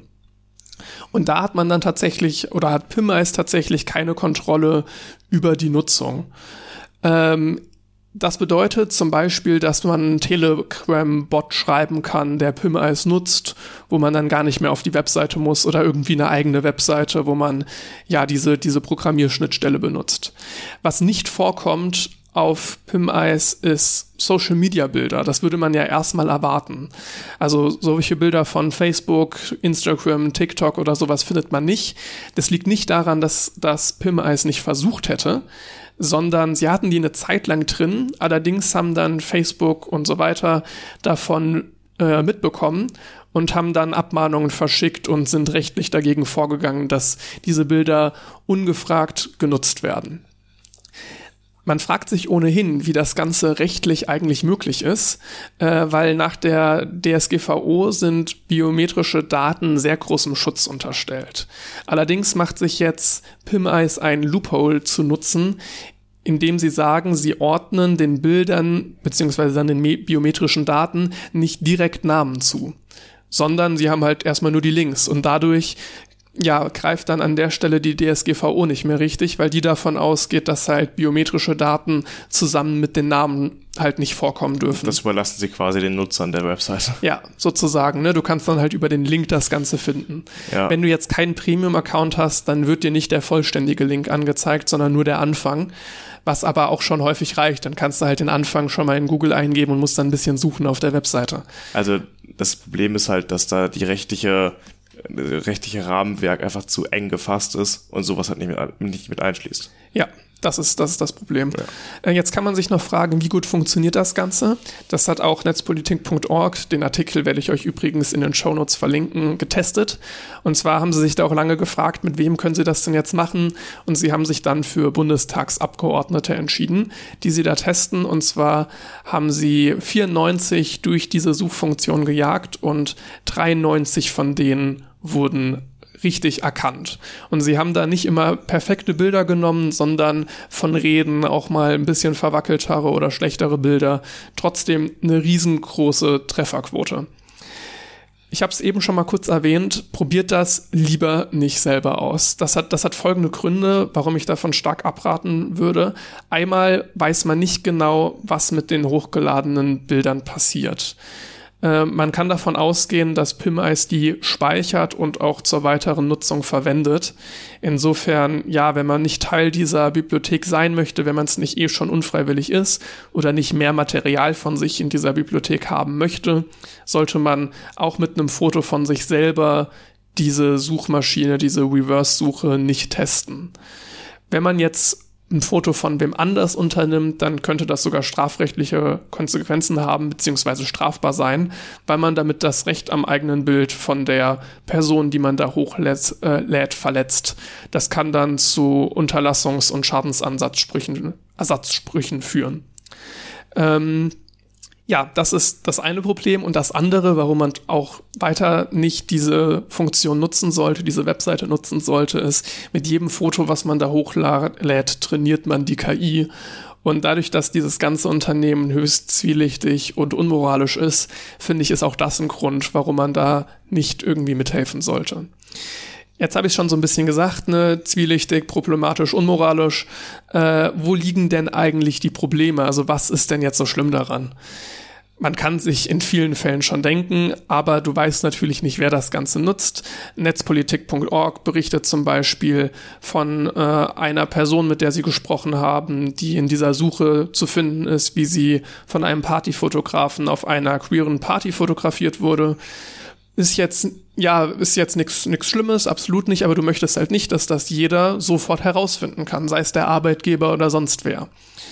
Ähm, so eine kleine persönliche Anekdote, wo du gerade Partyfotos ja. sagst. Äh, wir hatten mal drüber gesprochen, ich glaube auch schon in diesem Podcast, dass wir zusammen im Urlaub in Prag waren, Anfang des Jahres oder im Frühjahr. Und da in den Clubs, äh, in einem Club, wo wir waren, wurden auch Fotos währenddessen gemacht beim Feiern. Und da sind wir auch drauf zu sehen. Und diese Fotos wurden ungefiltert, darüber hatte ich mich ein bisschen aufgeregt, mehrere hundert Stück auf Facebook veröffentlicht. Es ist ja vollkommen okay, wenn die ein bisschen Werbung machen wollen, dann machst du halt ein paar Fotos an dem Abend, suchst dir die drei besten raus und lädst die irgendwie auf Social Media hoch, um halt ein bisschen Werbung für den Club zu machen. Hätte ich überhaupt kein Problem mit.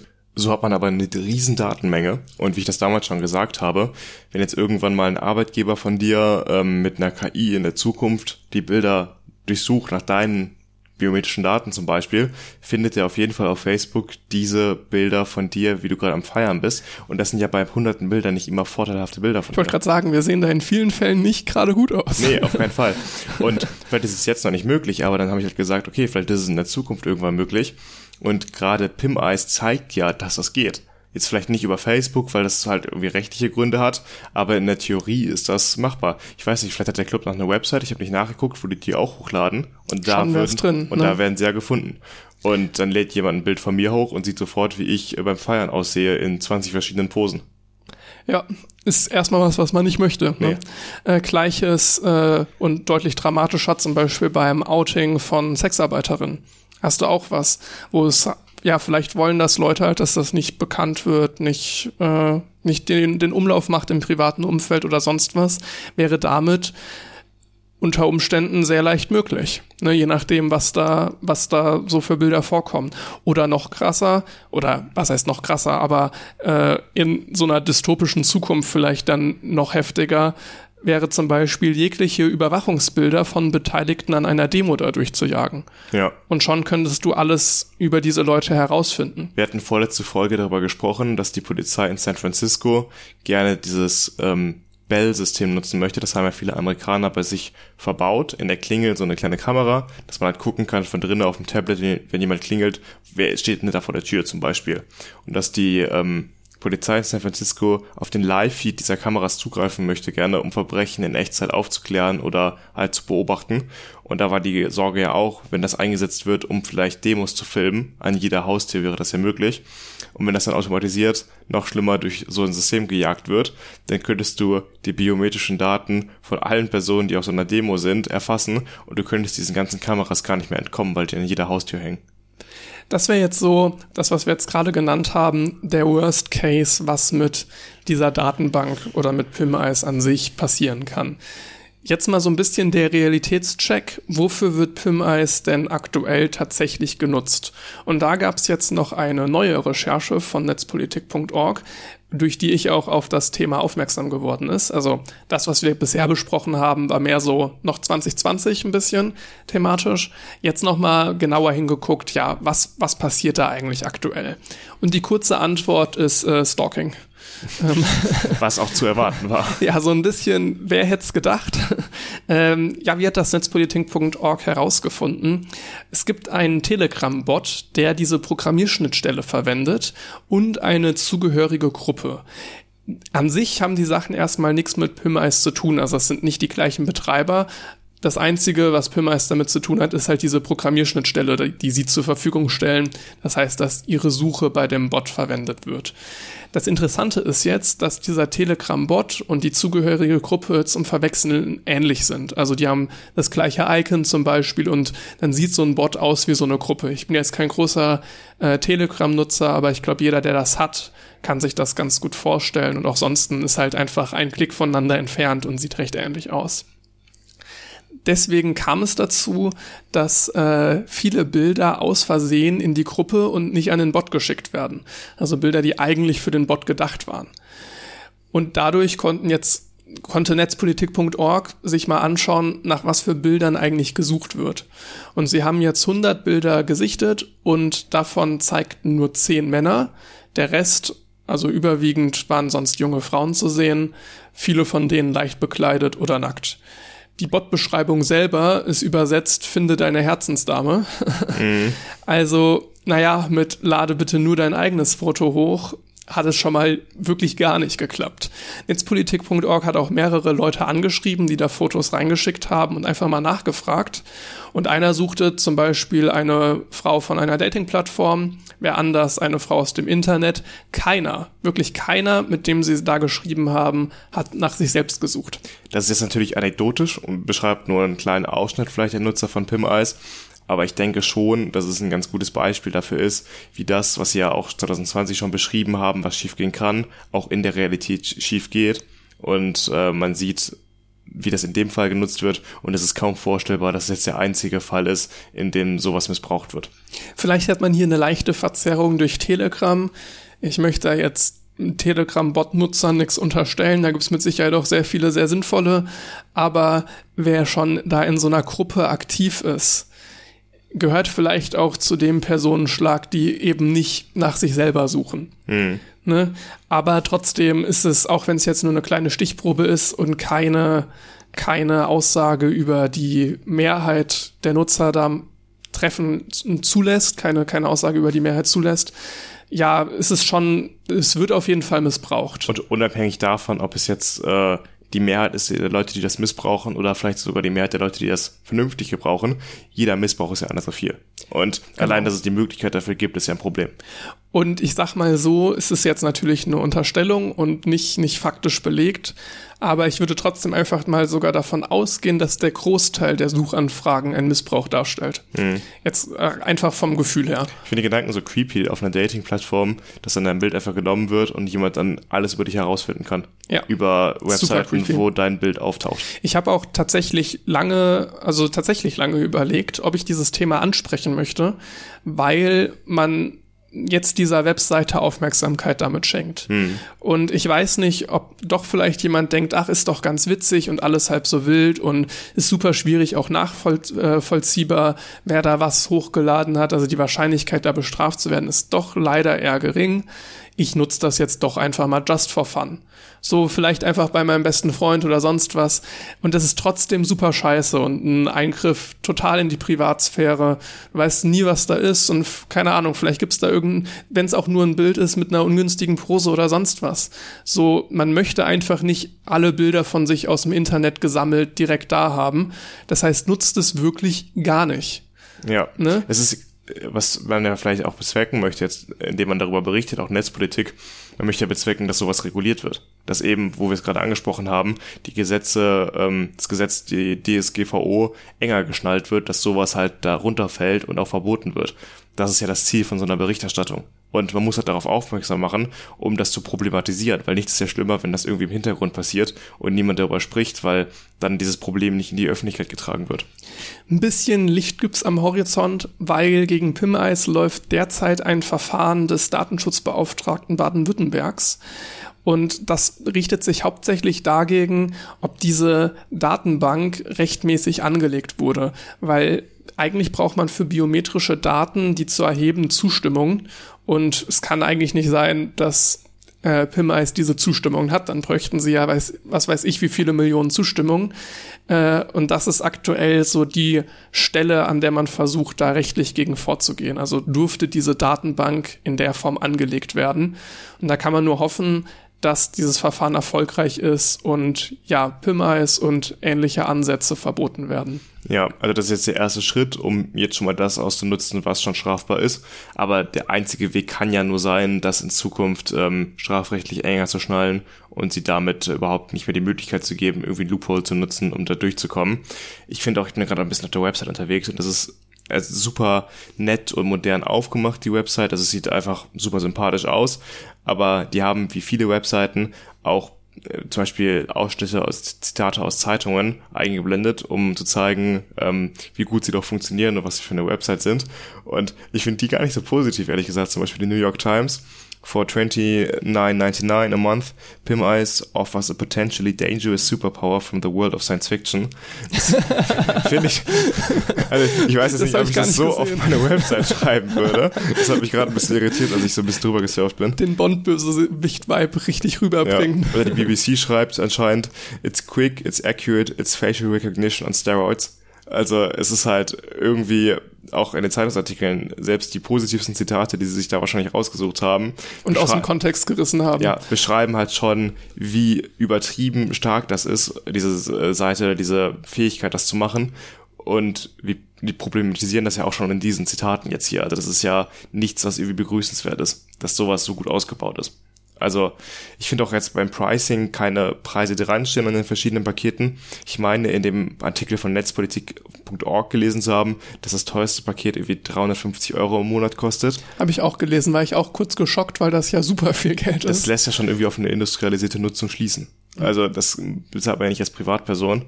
Und ja, also ich habe da wirklich Sorge, auch wo wir gerade so eine dystopische Zukunft angeschnitten haben. Die Einzelfälle, die es jetzt gibt, zum Beispiel, indem man jemanden von der Dating-Seite ausstalkt, das ist schon schlimm genug. Aber wenn man sich vorstellt, dass sowas im großen Stil irgendwann im schlimmsten Fall irgendwie staatlich organisiert passiert, das lässt einen dann schon mal schlucken, ne? Noch eine ganz witzige Sache. Auf einer früheren Version der Webseite gab es so Nutzerzitate. Da war dann ein Bild von einer Person, die dann halt irgendwas zu Pimmais sagt, wie gut es doch sei und sonst wie. Und netzpolitik.org hat dann einfach mal dieses Foto durch die eigene Suche gejagt und tausende Seiten gefunden, wo die immer irgendwelche Nutzer, immer irgendwie zitiert wird, also es war Stock-Footage von irgendeiner Person. Ich meine, das ist vielleicht einer der wenigen Anwendungsfälle, wo sowas noch irgendwie ähm, ganz praktisch ist, aber naja. Ich sag mal, ja, unter, ja, ja, Aber ich meine, für sowas, wenn immer das gleiche Bild verwendet wird und man möchte herausfinden, ob das so ist, da reicht auch eine einfache Google, ähm, wie heißt es nochmal, Google äh, Reverse, Search. Reverse-Suche, ja. Da kannst du nämlich Bilder suchen, ob die schon mal irgendwo anders verwendet Genau, also wurden. das, das ist äh, tatsächlich nochmal ganz wichtig zu sagen. Ne? Äh, Urheberrechtsverletzung von Bildern in dem Sinne kommt wirklich dieses Bild exakt gleich nochmal irgendwo vor. Das ließ sich schon vorher super einfach machen und das hat auch nichts mit biometrischen Daten zu tun. Das heißt, das ist ein ganz anderer Anwendungsfall. Den haben wir hier nicht. Da ne? geht es nämlich darum, dass Google bietet das ja auch an, dass du das gleiche Bild nochmal irgendwo suchen kannst. Aber hier suchen wir nicht das gleiche Bild, hier suchen wir das gleiche Gesicht nochmal in anderen Bildern. Und da ist der Unterschied, der entscheidende Unterschied zwischen anderen Angeboten, die es da noch gibt. Genau, es ist ein riesiger technischer Unterschied, ob man anhand von biometrischen Daten Bilder vergleicht oder anhand von Pixeln Bilder vergleicht. Gut, wenn du nichts mehr hast, würde ich sagen, machen wir das Thema hier zu. Haben jetzt genug, glaube ich, drüber geredet und auch davor gewarnt. Ähm, mal gucken, wie sich das entwickelt. Ich würde da auf jeden Fall, weil es mich persönlich auch interessiert, dabei bleiben und gucken, was da noch für Gesetze in Zukunft verabschiedet werden, um sowas zu unterbinden. Dann kommen wir zum nächsten Thema.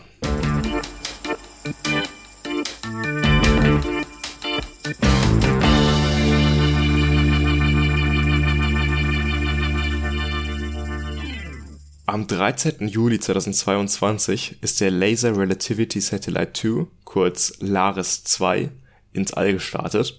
Der ist von der italienischen Weltraumagentur gebaut und ähm, soll eine mit, wurde mit einer verbesserten Version der europäischen Vega-Rakete ins All geschossen und das auch mit so einer hohen Genauigkeit. Also es stand in dem Artikel, den ich gelesen habe, bis auf 400 Meter Genauigkeit in Orbit geschossen und das war wohl eine sehr große Errungenschaft. Du bist ja mehr der Space Team Experte. Äh, wie genau schafft man sowas, weißt du das? Nochmal ganz kurz die Frage. Also die hatten angegeben, dass sie mit einer Genauigkeit von 400 Metern den Satelliten in die Umlaufbahn geschossen haben. Also ich schätze nicht nur 400 Meter in der Höhe, sondern auch 400 Meter genau in die Position, die sie ihn bringen wollten. Kannst du das irgendwie einschätzen, wie gut das ist? Weil sie hatten davon Boah. berichtet, dass es sehr, sehr gut ist. Nee, keine Ahnung. Kann ich, kann ich gar nichts zu sagen. Weil ich weiß es halt nicht, wie viel 400 Meter ist. Kommt So. mir, kommt mir erstmal relativ viel vor, aber Ja, aber anscheinend ist es dann doch so schwer, eine Rakete genau so auszurichten und äh, mit dem Schub so zu steuern, dass sie exakt in den Orbit kommt, den man eigentlich vorgesehen hatte dafür. und Windverhältnisse und so weiter, alles mit einrechnen. Ich, ich glaube auch, dass wenig dann noch gesteuert wird, wirklich. Ja. Äh, sondern du entscheidest dich dann ja für ein Startdatum, wo halt Windverhältnisse okay sind. Dann hast du deinen Hauptbooster und dann driftet dir das Ding erstmal ab, ohne mhm. dass du jetzt irgendeine Steuerdüse startest. Das machst du ja nicht, bis du nicht eigentlich im Orbit schon quasi bist. Wahrscheinlich kommt es daher. Aber ja. dann ist es wenig Achievement, sondern mehr wetterlastig. Aber es wäre jetzt auch nur eine Vermutung. Ja. Also sie stellen es ja schon als Achievement dar. Also sie waren auf jeden Fall sehr zufrieden damit, weil das jetzt auch die Messungen, die man damit machen möchte, deutlich verbessert. Also ich hatte ja gerade gesagt, das steht für Laser Relativity Satellite. Und äh, was man damit machen möchte, ist im Grunde die allgemeine Relativitätstheorie besser zu erforschen. Eine, um genauer zu sein, eine Vorhersage von Albert Einstein, die dazu getroffen wurde. Dazu komme ich gleich nochmal genauer. Und was genau dieser Satellit jetzt ist, ist eigentlich auch ganz interessant, weil das nicht dein typischer Satellit ist. Der ist keine Technik verbaut, der ist komplett technikfrei und hat keine Instrumente an Bord. Das ist eine Metallkugel mit 303 Reflektoren. Und deswegen hatte ich auch im Intro schon gesagt, dass es sich dabei quasi um eine Disco-Kugel handelt, weil er einfach nur dafür da ist, in, in, in einem Orbit zu fliegen und zu reflektieren, so dass man ihn von der Erde aus anleuchten kann mit einem Laser und gucken kann, wie lange das Licht von da wieder zurückbraucht zur Erde. Schaut euch da mal ein Bild an. Ich habe nämlich gerade eins vor mir. Äh, das sieht schon wirklich geil aus. Also würde ich mir auch so in den Club hängen. Also es ist halt tatsächlich, ne? Also mit Disco-Kugel ist es ganz gut beschrieben. Es funkelt natürlich einen Ticken weniger. Jetzt nicht überall so Spiegel dran, aber es hat so ja viele Löcher, so runde Löcher. Also es erinnert wirklich schon an eine Disco-Kugel oder an irgend so ein ganz altes Sportgerät, so ein ganz alter Ball oder so. Auf jeden Fall wiegt das Teil 295 Kilogramm es ist halt super schwer. Wir hatten ja gerade auch kurz darüber gesprochen, wie teuer es ist, jedes Kilogramm in den Weltall zu schießen. Also dieses Ding hochzuschießen hat echt einiges gekostet. Ähm, das liegt daran, man möchte durch, die, durch das hohe Gewicht erreichen, dass der Strahlungsdruck, der ja zum Beispiel von Licht von der Sonne auf so, eine, so einen Satelliten ausgeübt wird, minimal diesen Satelliten nur auslenkt von seinem Orbit und auch ganz leichter Luftwiderstand, der noch in sehr hohen Höhen über der Erde, wo man eigentlich schon vom Weltraum spricht, trotzdem noch da ist dass die Auswirkungen davon sehr gering sind. Übrigens zum Thema Strahlungsdruck, sehr coole Folge von den Sternengeschichten letzte Woche rausgekommen. Da, den kann ich immer nur empfehlen, den Podcast von Florian Freistetter, ähm, wo er über das Sonnensegel spricht. Das ist ja ein Konzept, was du vielleicht auch kennst. Mm, ich überlege, kommt mir bekannt vor, aber gerade kann ich nichts damit anfangen. Nee. Das ist ein Konzept, um mal kurz das zusammenzufassen, ähm, wo man quasi eine Riesenplane, die so gut wie nichts wiegt, ausbreitet, also wirklich riesig, und damit ein Raumschiff ähm, zu entfernten Sternen schickt. Das arbeitet er damit, dass Licht, wenn es drauf trifft, trotzdem einen kleinen Vorschub, einen kleinen Impuls abgibt an dieses Raumschiff. Und das natürlich am Anfang für eine sehr kleine Beschleunigung sucht, aber da ja im Universum, im Weltall nichts abbremst, dadurch, dass du keine Reibung hast, würde halt diese Geschwindigkeit sich einfach aufkumulieren und dann für sehr hohe Geschwindigkeiten sorgen, wodurch man gut ohne irgendeinen Antrieb mitzunehmen zu anderen Sternen kommen könnte. Ähm, ich verlinke die Folge mal 15 Minuten, wirklich wieder mal top. Auf jeden Fall möchte man diesen Effekt halt bei diesem Satelliten gerade nicht haben oder so gering wie möglich halten. Deswegen ist das Teil so massiv. Äh, es gab schon einen Vorgänger zu diesem Experiment. Wenn das Ding Laris 2 heißt, dann offensichtlich Laris 1 äh, mit einem ähnlichen Design 2012. Äh, da wurde auch schon ein Experiment zur allgemeinen Relativitätstheorie durchgeführt. Ich finde ja, äh, wenn ich ganz kurz einhaken darf, das das echt krass, äh, was für eine hohe Dichte das Teil hat. Also ich habe hier eine Zahl stehen, zwar 18.000 Kilogramm pro Kubikmeter, weil diese 200 irgendwas Kilogramm verteilen sich auf eine Größe von einem, also einen Durchmesser von 36,4 Zentimeter. Das heißt, es ist super klein. Du könntest, also wenn du es siehst, denkst du, du kannst das hochheben. Aber kannst du ja nicht. Kannst aber nicht. Das ist irgendwie eine Nickellegierung, die sie dafür benutzt haben, meine ich. Äh, ja, es, also es besteht aus mehreren. Ich sehe jetzt hier erstmal eine, hier schreiben sie von einer Wolfram-Legierung. Ist es Laris 1 oder 2, was du da hast? Äh, ah, das ist noch Laris 1. Gut, dass du es sagst. Ja. ja. Dann, ich glaube, Laris 2 ist nochmal ein bisschen größer geworden als Laris 1, ähm, um halt genauere Daten erfassen zu können. Und in dem Artikel stand etwas von einer Nickellegierung. Wo wir gerade beim Thema Dichte sind, das ist auch äh, ganz interessant. Ich hatte gestern noch ein Video gesehen, was sich so ein bisschen umgehauen hat, äh, wie ein Eisenamboss einfach auf einer Flüssigkeit schwimmt und diese Flüssigkeit ist halt Quecksilber und weil Quecksilber so dicht ist, schwimmt dieser Eisenamboss einfach auf dieser Flüssigkeit. Das sah super absurd aus. Irgendwas am Rande. ja, du hast recht, ich sehe es ja gerade. Ja, es ist eine Nickellegierung. Bei Laris 1 war es die Wolfram-Legierung. Äh, dadurch ist das Gewicht ein bisschen gefallen. Also die äh, Laris, Laris 1 war ein Ticken schwerer während jetzt äh, genau es mit der Nickellegierung etwas leichter geworden ist. Aber trotzdem noch schwer. Trotzdem noch schwer. Und ja. ich glaube, ein Punkt war auch, dass man sich das nicht hat nochmal abnehmen müssen, abnehmen lassen müssen mit der Nickel-Legierung vor dem Start, weil wenn du irgendwelche exotischen Elemente da in die Umlaufbahn schießt, das kann ja auch sein, dass die Rakete abstürzt beim Start, dann hätten sie da ähm, nochmal zusätzliche Tests machen müssen, die den Preis nach oben getrieben hätten. Ich glaube, so hat die gesamte Mission jetzt 10 Millionen gekostet. Ähm, und dadurch, dass man das mit der Nickel-Legierung gemacht hat, konnte man das ohne zusätzliche Tests machen und das war halt deutlich günstiger. Das war auch ein Grund.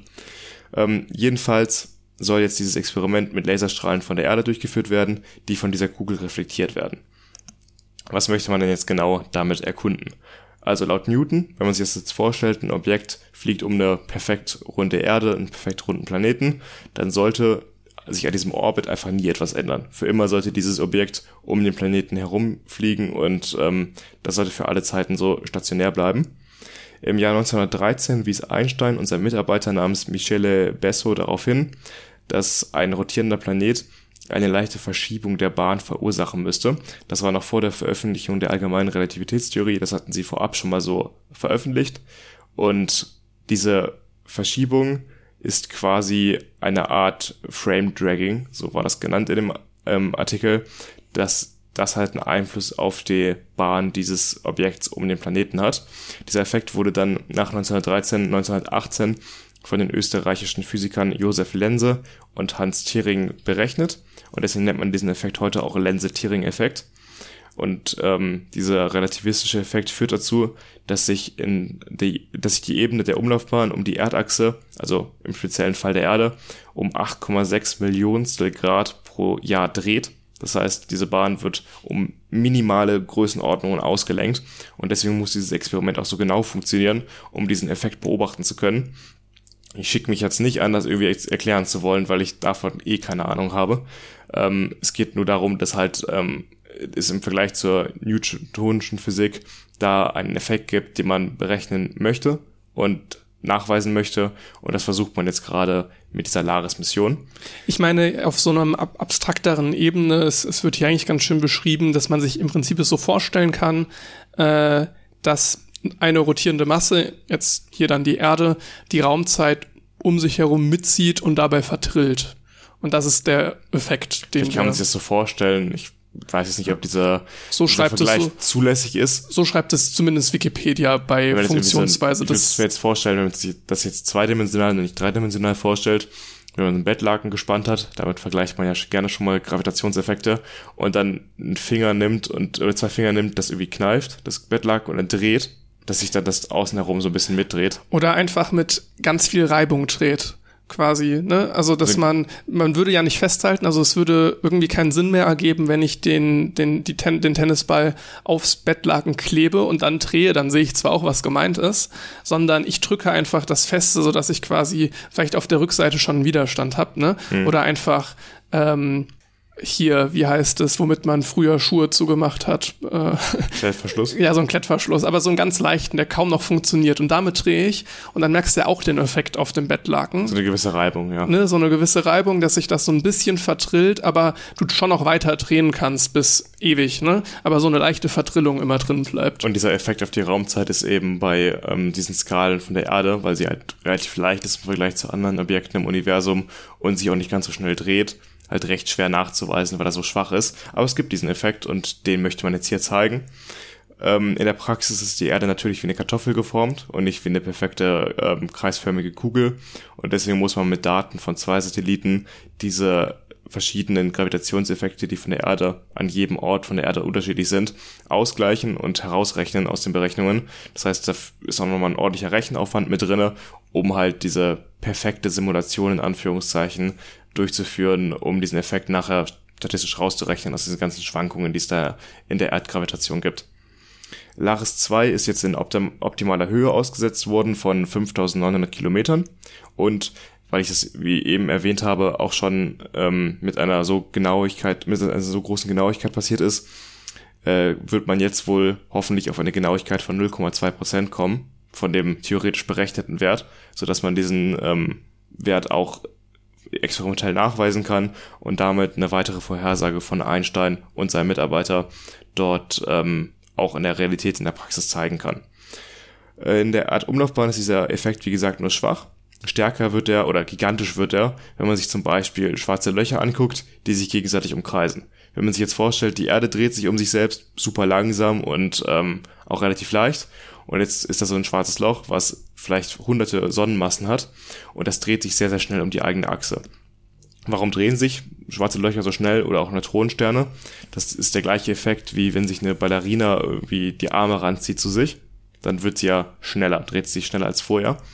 Und ähm, das gleiche kann man auch auf Sterne beziehen. Wenn ein Stern sich relativ langsam dreht um die eigene Achse und dann in sich zusammenfällt bei einer Supernova, also der Kern wird zusammengepresst bei der Explosion und daraus entsteht ein schwarzes Loch, dann zieht quasi die Eisläuferin oder die Ballerina ihre Arme zusammen und das Objekt fängt sich an, deutlich schneller zu drehen. Das passiert bei Neutronensternen, aber eben auch bei schwarzen Löchern.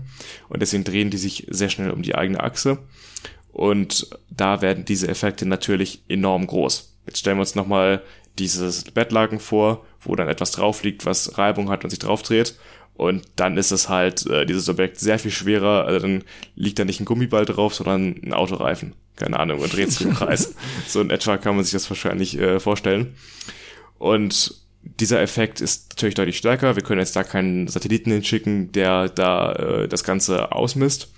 Was wir aber machen können, seit einigen Jahren, Gravitationswellen beobachten. Das geht ja zum Beispiel mit LIGO, das ist ein Detektor in den USA, wo zwei je vier Kilometer lange Arme senkrecht aufeinander stehen und zwei Lichtwellen, die ausgesendet werden von dem einen Punkt, wo die beiden Arme sich schneiden, äh, die werden auf beiden Seiten am Ende der Arme reflektiert, kommen zurück und die Phasen löschen sich genau gegenseitig aus.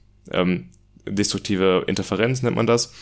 Und wenn jetzt ein Arm durch eine Gravitationswelle, die darüber hinweggeht, minimal gedehnt oder gestaucht wird, dann kommen die Phasen nicht mehr identisch wieder zusammen, weswegen sich das Licht nicht perfekt auslöscht und du kannst das Ganze auf einem Sensor dann erfassen. Und aus diesen Sensordaten durch auch wieder viel Mathematik und Berechnung Rückschlüsse darauf ziehen, was diese Gravitationswelle irgendwann mal ausgelöst hat.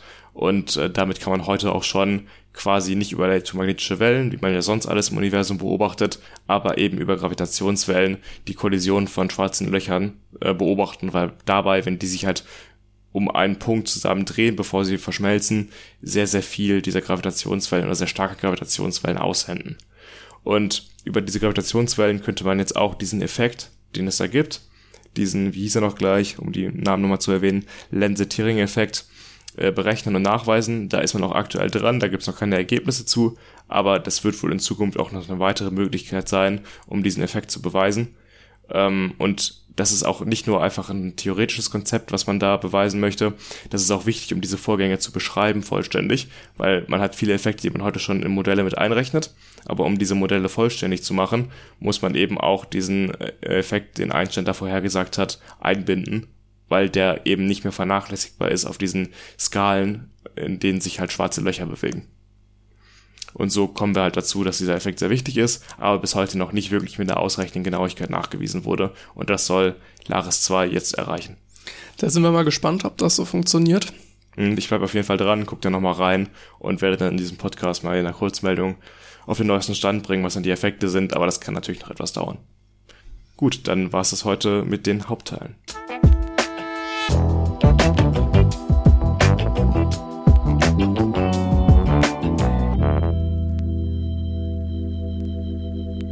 Letzte Woche habe ich ja relativ viel über ASK geredet, ein Fach, was Automatensprachenkomplexität heißt. Das äh, werde ich diesmal nicht wiederholen, sondern ein bisschen von Hümmer 2 berichten. Yay, Mathe.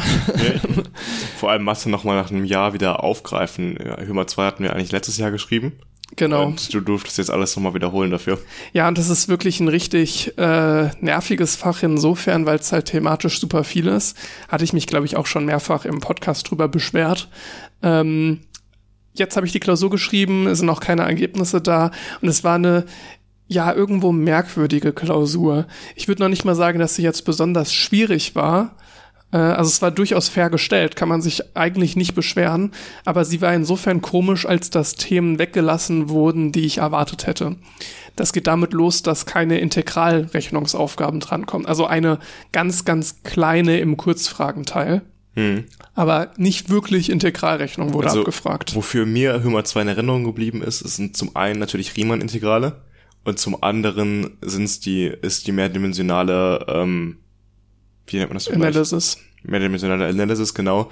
Ähm, wo man halt mehrdimensionale Funktionen hat und dann zum Beispiel irgendwelche Hesse-Matrizen bilden muss äh, mit den zweiten Ableitungen von diesen Funktionen oder so. Dafür ist mir immer zwei in Erinnerung geblieben. Das, das, was du jetzt genannt hast, also das zweite mit den mehrdimensionalen Funktionen, das kam auch in der Klausur dran, aber jetzt Integrale zum Beispiel nicht und auch keine Riemann-Integrale. Also weder jetzt in Integral, was ich dann mit Substitution oder partielle Integration einfach löse, und auch nicht ein Riemann-Integral, wo ich das nochmal aufstelle mit Obersumme, Untersumme, Linkssumme, Rechtssumme. Kam, kam beides nicht vor, was ich erstmal ganz schön Gott, fand. Linkssumme, Rechtssumme, das habe ich so, so aus meinem Gehirn verdrängt, das weiß ich, ich gar nicht ich, mehr. Ich fand es ganz schön, weil ähm, das jetzt nicht die Themen waren, die ich besonders mochte. Also jetzt einfach so Integrale lösen, okay. Ja. Da hat man ja mittlerweile doch recht viel Übung drin. Aber äh, diese Riemann-Integrale aufstellen, das habe ich nicht gern gemacht. Ich habe mir einfach irgendwann so einen Algorithmus halt gemerkt, den ich immer wieder durchgegangen bin.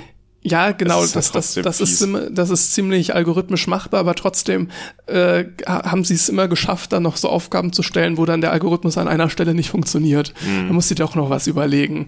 Also es ist ein eigentlich gar nicht mal leichtes Thema, auch wenn es so im ersten Moment recht leicht wirkt, finde ich immer. So Ober- und Untersumme macht man ja bei der Einführung in Integrale auch in der Schule. Ja, genau. Und das haben, das schaffen sie, obwohl es eigentlich das Gleiche ist, nochmal auf ja zu verschwierigen irgendwie. Es ist Es wirklich ist faszinierend. Halt, wie immer in der Uni, dass Sachen halt mathematisch korrekt, man darf sich die Anführungszeichen vorstellen, dargestellt werden, weil es ist halt, es muss immer alles perfekt genau definiert sein und es muss immer alles perfekt genau durchgeführt sein, so dass es da keine Ungenauigkeiten gibt. Alles muss immer sehr eindeutig sein und dadurch wird das Ganze einfach viel komplizierter.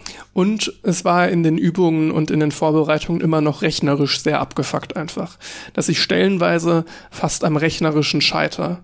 So, Was doof ist, ja. was doof ist. Nicht, dass ich jetzt sagen würde, ich, ich kann das jetzt nicht, ich weiß nicht, wie es weitergeht, sondern dass ich mich verrechne. Man muss Ne? halt ein bisschen bei Bruchrechnung und sowas. Ja, genau. sein. Es ist also, aber es ist dann wirklich super viel auf einmal. Es ist jetzt wirklich dann keine simple Kopfrechenaktion mehr, sondern musst echt dir überlegen, so, ich, eigentlich müsste man sich tausend Zwischenschritte die ganze Zeit aufschreiben auf dem Schmierzettel nebenbei. Gehst du jetzt mehr auf Geschwindigkeit oder machst du das wirklich so genau? Und das sind dann alles so Abwägungsfragen. Äh, insofern, ich war froh, dass das nicht vorkam. Ähm, und letztendlich würde ich sagen, es kam so die ja, leichte Themen stimmt nicht. Das, das stimmt nicht ganz. Man könnte naiverweise annehmen, es kamen nur die leichten Themen vor. Und das ist das Einzige, was mir so ein bisschen noch Sorge macht bei der Klausur, weil es ist ja eigentlich so, man muss nur besser sein als die anderen. Weil Klausuren werden gestuft und so weiter. Natürlich lassen die auch mal 70 Prozent oder 75 Prozent durchfallen.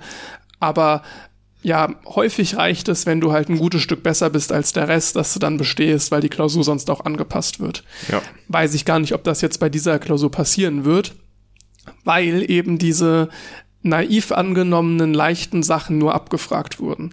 Das heißt, alles, wo ich sagen würde, wenn man sich wirklich darauf vorbereitet hat, dann kennt man die Kochrezepte, die da verlangt wurden. Und dann kannten die auch der Großteil. Also da bin ich nicht besser als der Rest. Ich konnte die zwar auch, aber es war jetzt nicht, dass ich dadurch sagen würde, ich war besser als die Mehrheit. Und es gibt Sachen, die auch sehr, sehr leicht sind, die aber im ersten Moment sehr schwierig aussehen. Womit ich, als ich das erste Mal dieses Fach gemacht hat, durchaus meine Probleme hatte. Und genau auf die hatte ich eigentlich gehofft.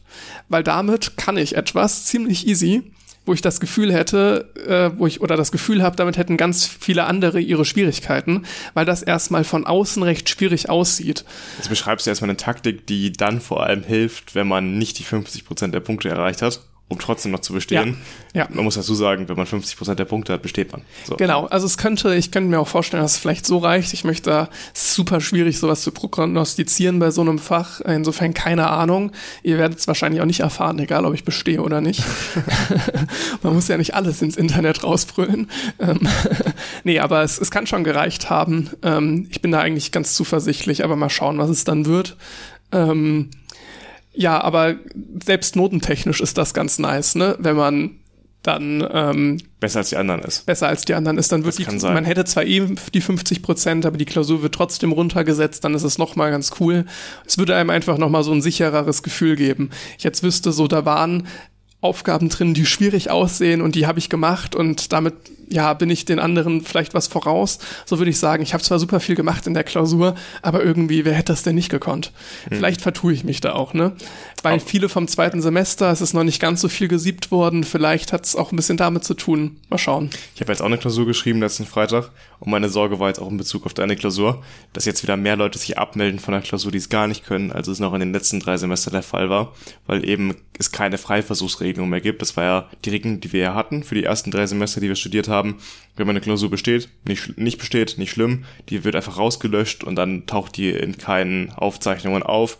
Normalerweise hat man ja nur drei Versuche für eine Klausur und äh, davon wird dann keiner in Anführungszeichen verbraten, wenn du die nicht bestehst.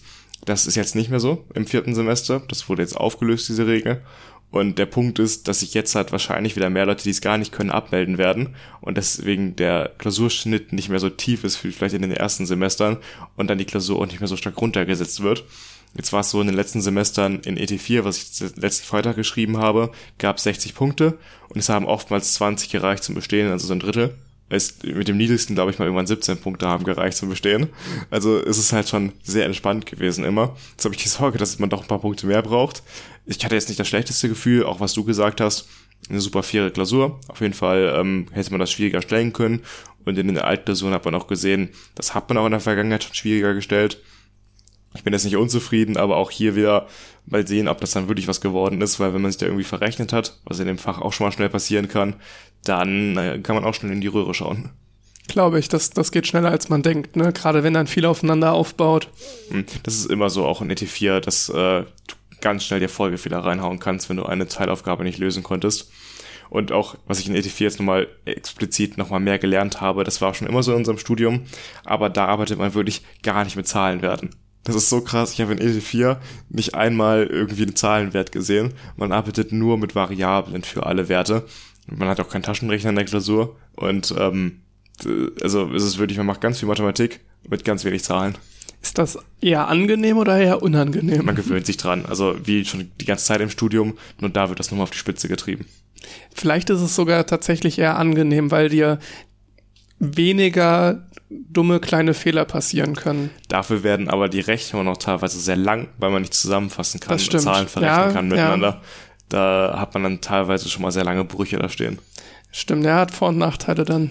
Und auch diese ganzen ähm, Konversionen von irgendwelchen Koordinatensystemen, die Transformationen, wenn man dann irgendwie kartesische Koordinaten hat, also x, y, z, damit kann man ja einen Punkt im Raum angeben, oder Zylinderkoordinaten mit dem Abstand Rho von dem Mitte, von der Mitte des Zylinders zur Außenwand, also den Radius quasi. Dann Phi ist quasi der Winkel, in welchem man diesen ähm, Radius betrachtet und dann noch Z, also die Länge des Transistors. Äh, die kann man dann mit gewissen Formeln ineinander umführen oder überführen und da kann man halt auch relativ viele Fehler machen. Da gibt es noch Kugelkoordinaten mit einer Theta-Komponente zu zwei Winkeln und wie man das vielleicht schon raushört, da passieren sehr schnell Fehler und auch sehr schnell Flüchtigkeitsfehler und deswegen kann man sich nie ganz sicher sein, ob man das richtig so gelöst hat. Ja, es ist äh, kein leichtes Fach.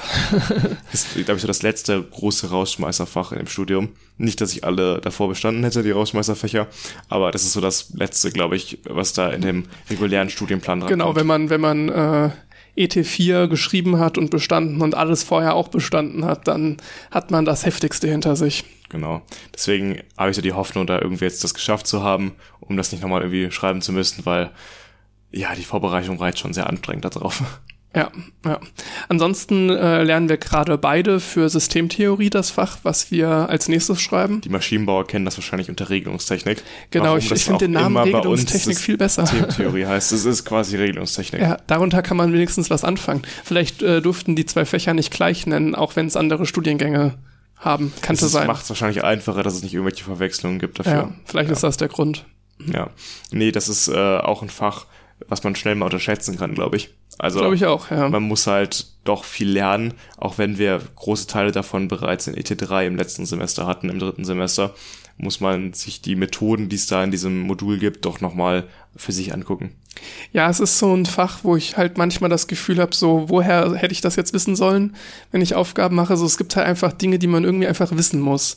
Und das ist da halt dann, dass du die halt alle eingesammelt hast. So, es ist leider sehr wenig Verständnis, finde ich.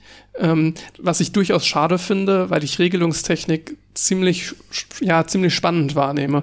Ich würde eigentlich gerne die Sachen wirklich verstehen. Und ich habe das Gefühl, man macht da in erster Linie Schema und ich, ich könnte mich oder ich würde sogar mich gerne jetzt damit mehr beschäftigen, aber das ist einfach kein gutes Zeitmanagement, wenn ich jetzt anfange, nochmal Vorlesungen zu gucken. Tatsächlich hätte ich sogar Lust, aktuell in einer entspannten Atmosphäre ohne Druck diese Vorlesungen mir nochmal anzugucken und vielleicht wirklich was zu verstehen. Vielleicht sage ich nach zwei Vorlesungen, ich habe doch keine Lust mehr, das könnte mhm. schon sein. Aber ich würde wirklich gern das Fach verstehen und aktuell mache ich halt den ganzen Tag einfach nur Übung für die Klausur.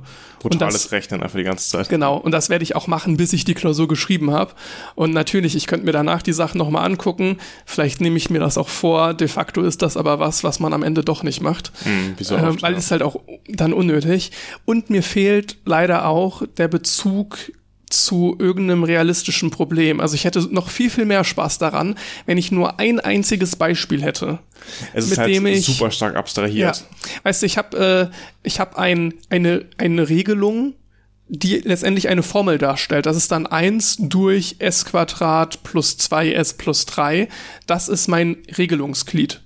Und jetzt frage ich mich, was wäre denn jetzt in echt ein, also wir hatten schon ja, mal gut, Beispiele schreibst für. Schreibst du mit S ja die Laplace-Transformation Du mhm. hast quasi einen anderen Bereich, in dem du das nicht im Zeitbereich betrachtest, sondern im Laplace-Bereich. Dann gibt es eine Transformationsformel, mit der man ein Problem in das andere übertragen kann. Und da in dem, in dem Laplace-Bereich werden die Berechnungen für dieses eigentlich in dem Zeitbereich in der reellen Welt existierenden Problems deutlich einfacher. Man vereinfacht sich quasi die Rechnung und transformiert das nachher wieder zurück. Und dann hat man nachher zum Beispiel eine E-Funktion raus, dass dann ein Filter irgendwie ähm, das System abklingen lässt oder so über eine gewisse Zeitkonstante. Aber was mich da jetzt interessieren würde, wäre halt, äh, ja, angenommen, ich möchte irgendwas regelungstechnisch umsetzen und das halt nicht auf so einem Arduino-Bastelprojektniveau machen, sondern halt diese, das System wirklich vorher mal berechnen und dann irgendwie Schlüsse daraus daraus ziehen. Ich wüsste, selbst wenn ich das Fach, glaube ich, jetzt äh, bestehen würde, perfekt, ähm, würde ich nicht wissen, wie ich das mache.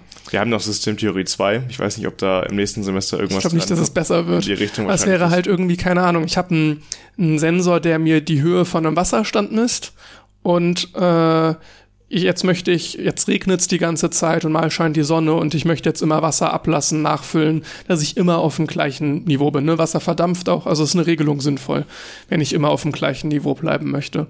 Und ich wüsste überhaupt nicht, wie ich zu dieser mathematischen Beschreibung komme. Also wie würde ich jetzt anhand so, mein Sensor spuckt mir jetzt Werte aus, okay, aber wie würde ich denn jetzt zu diesem, also zu einer Funktion in Abhängigkeit von t kommen, die ich dann mit Laplace umwandle? Naja, ich meine, du kannst das schon beschreiben. dass die Oberfläche von dem Wasserreservoir zum Beispiel. Dann hast du die Niederschlagsmenge pro Quadratmeter. Und dann über die und die Zeit, das ist ja die Abhängigkeit von t. Und dann hast du zum Beispiel eine Konstante, das, ähm, wenn wir jetzt einfach mal annehmen, die, äh, das Wasser fällt konstant, Regel konstant, das ist jetzt einfach mal eine Variable a. Dann hast du ja a die Menge an Wasser, die da drauf fällt auf diese Fläche, mal t. Und dann hast du ja schon eine Funktion quasi, die das beschreibt. Und die kannst du transformieren, theoretisch in den Laplace-Bereich und dann über irgendwelche Filter laufen lassen. Und dann Filter laufen lassen bedeutet ja einfach nur, die im Laplace-Bereich übertragene, äh, übertragenen Beschreibungen miteinander multiplizieren.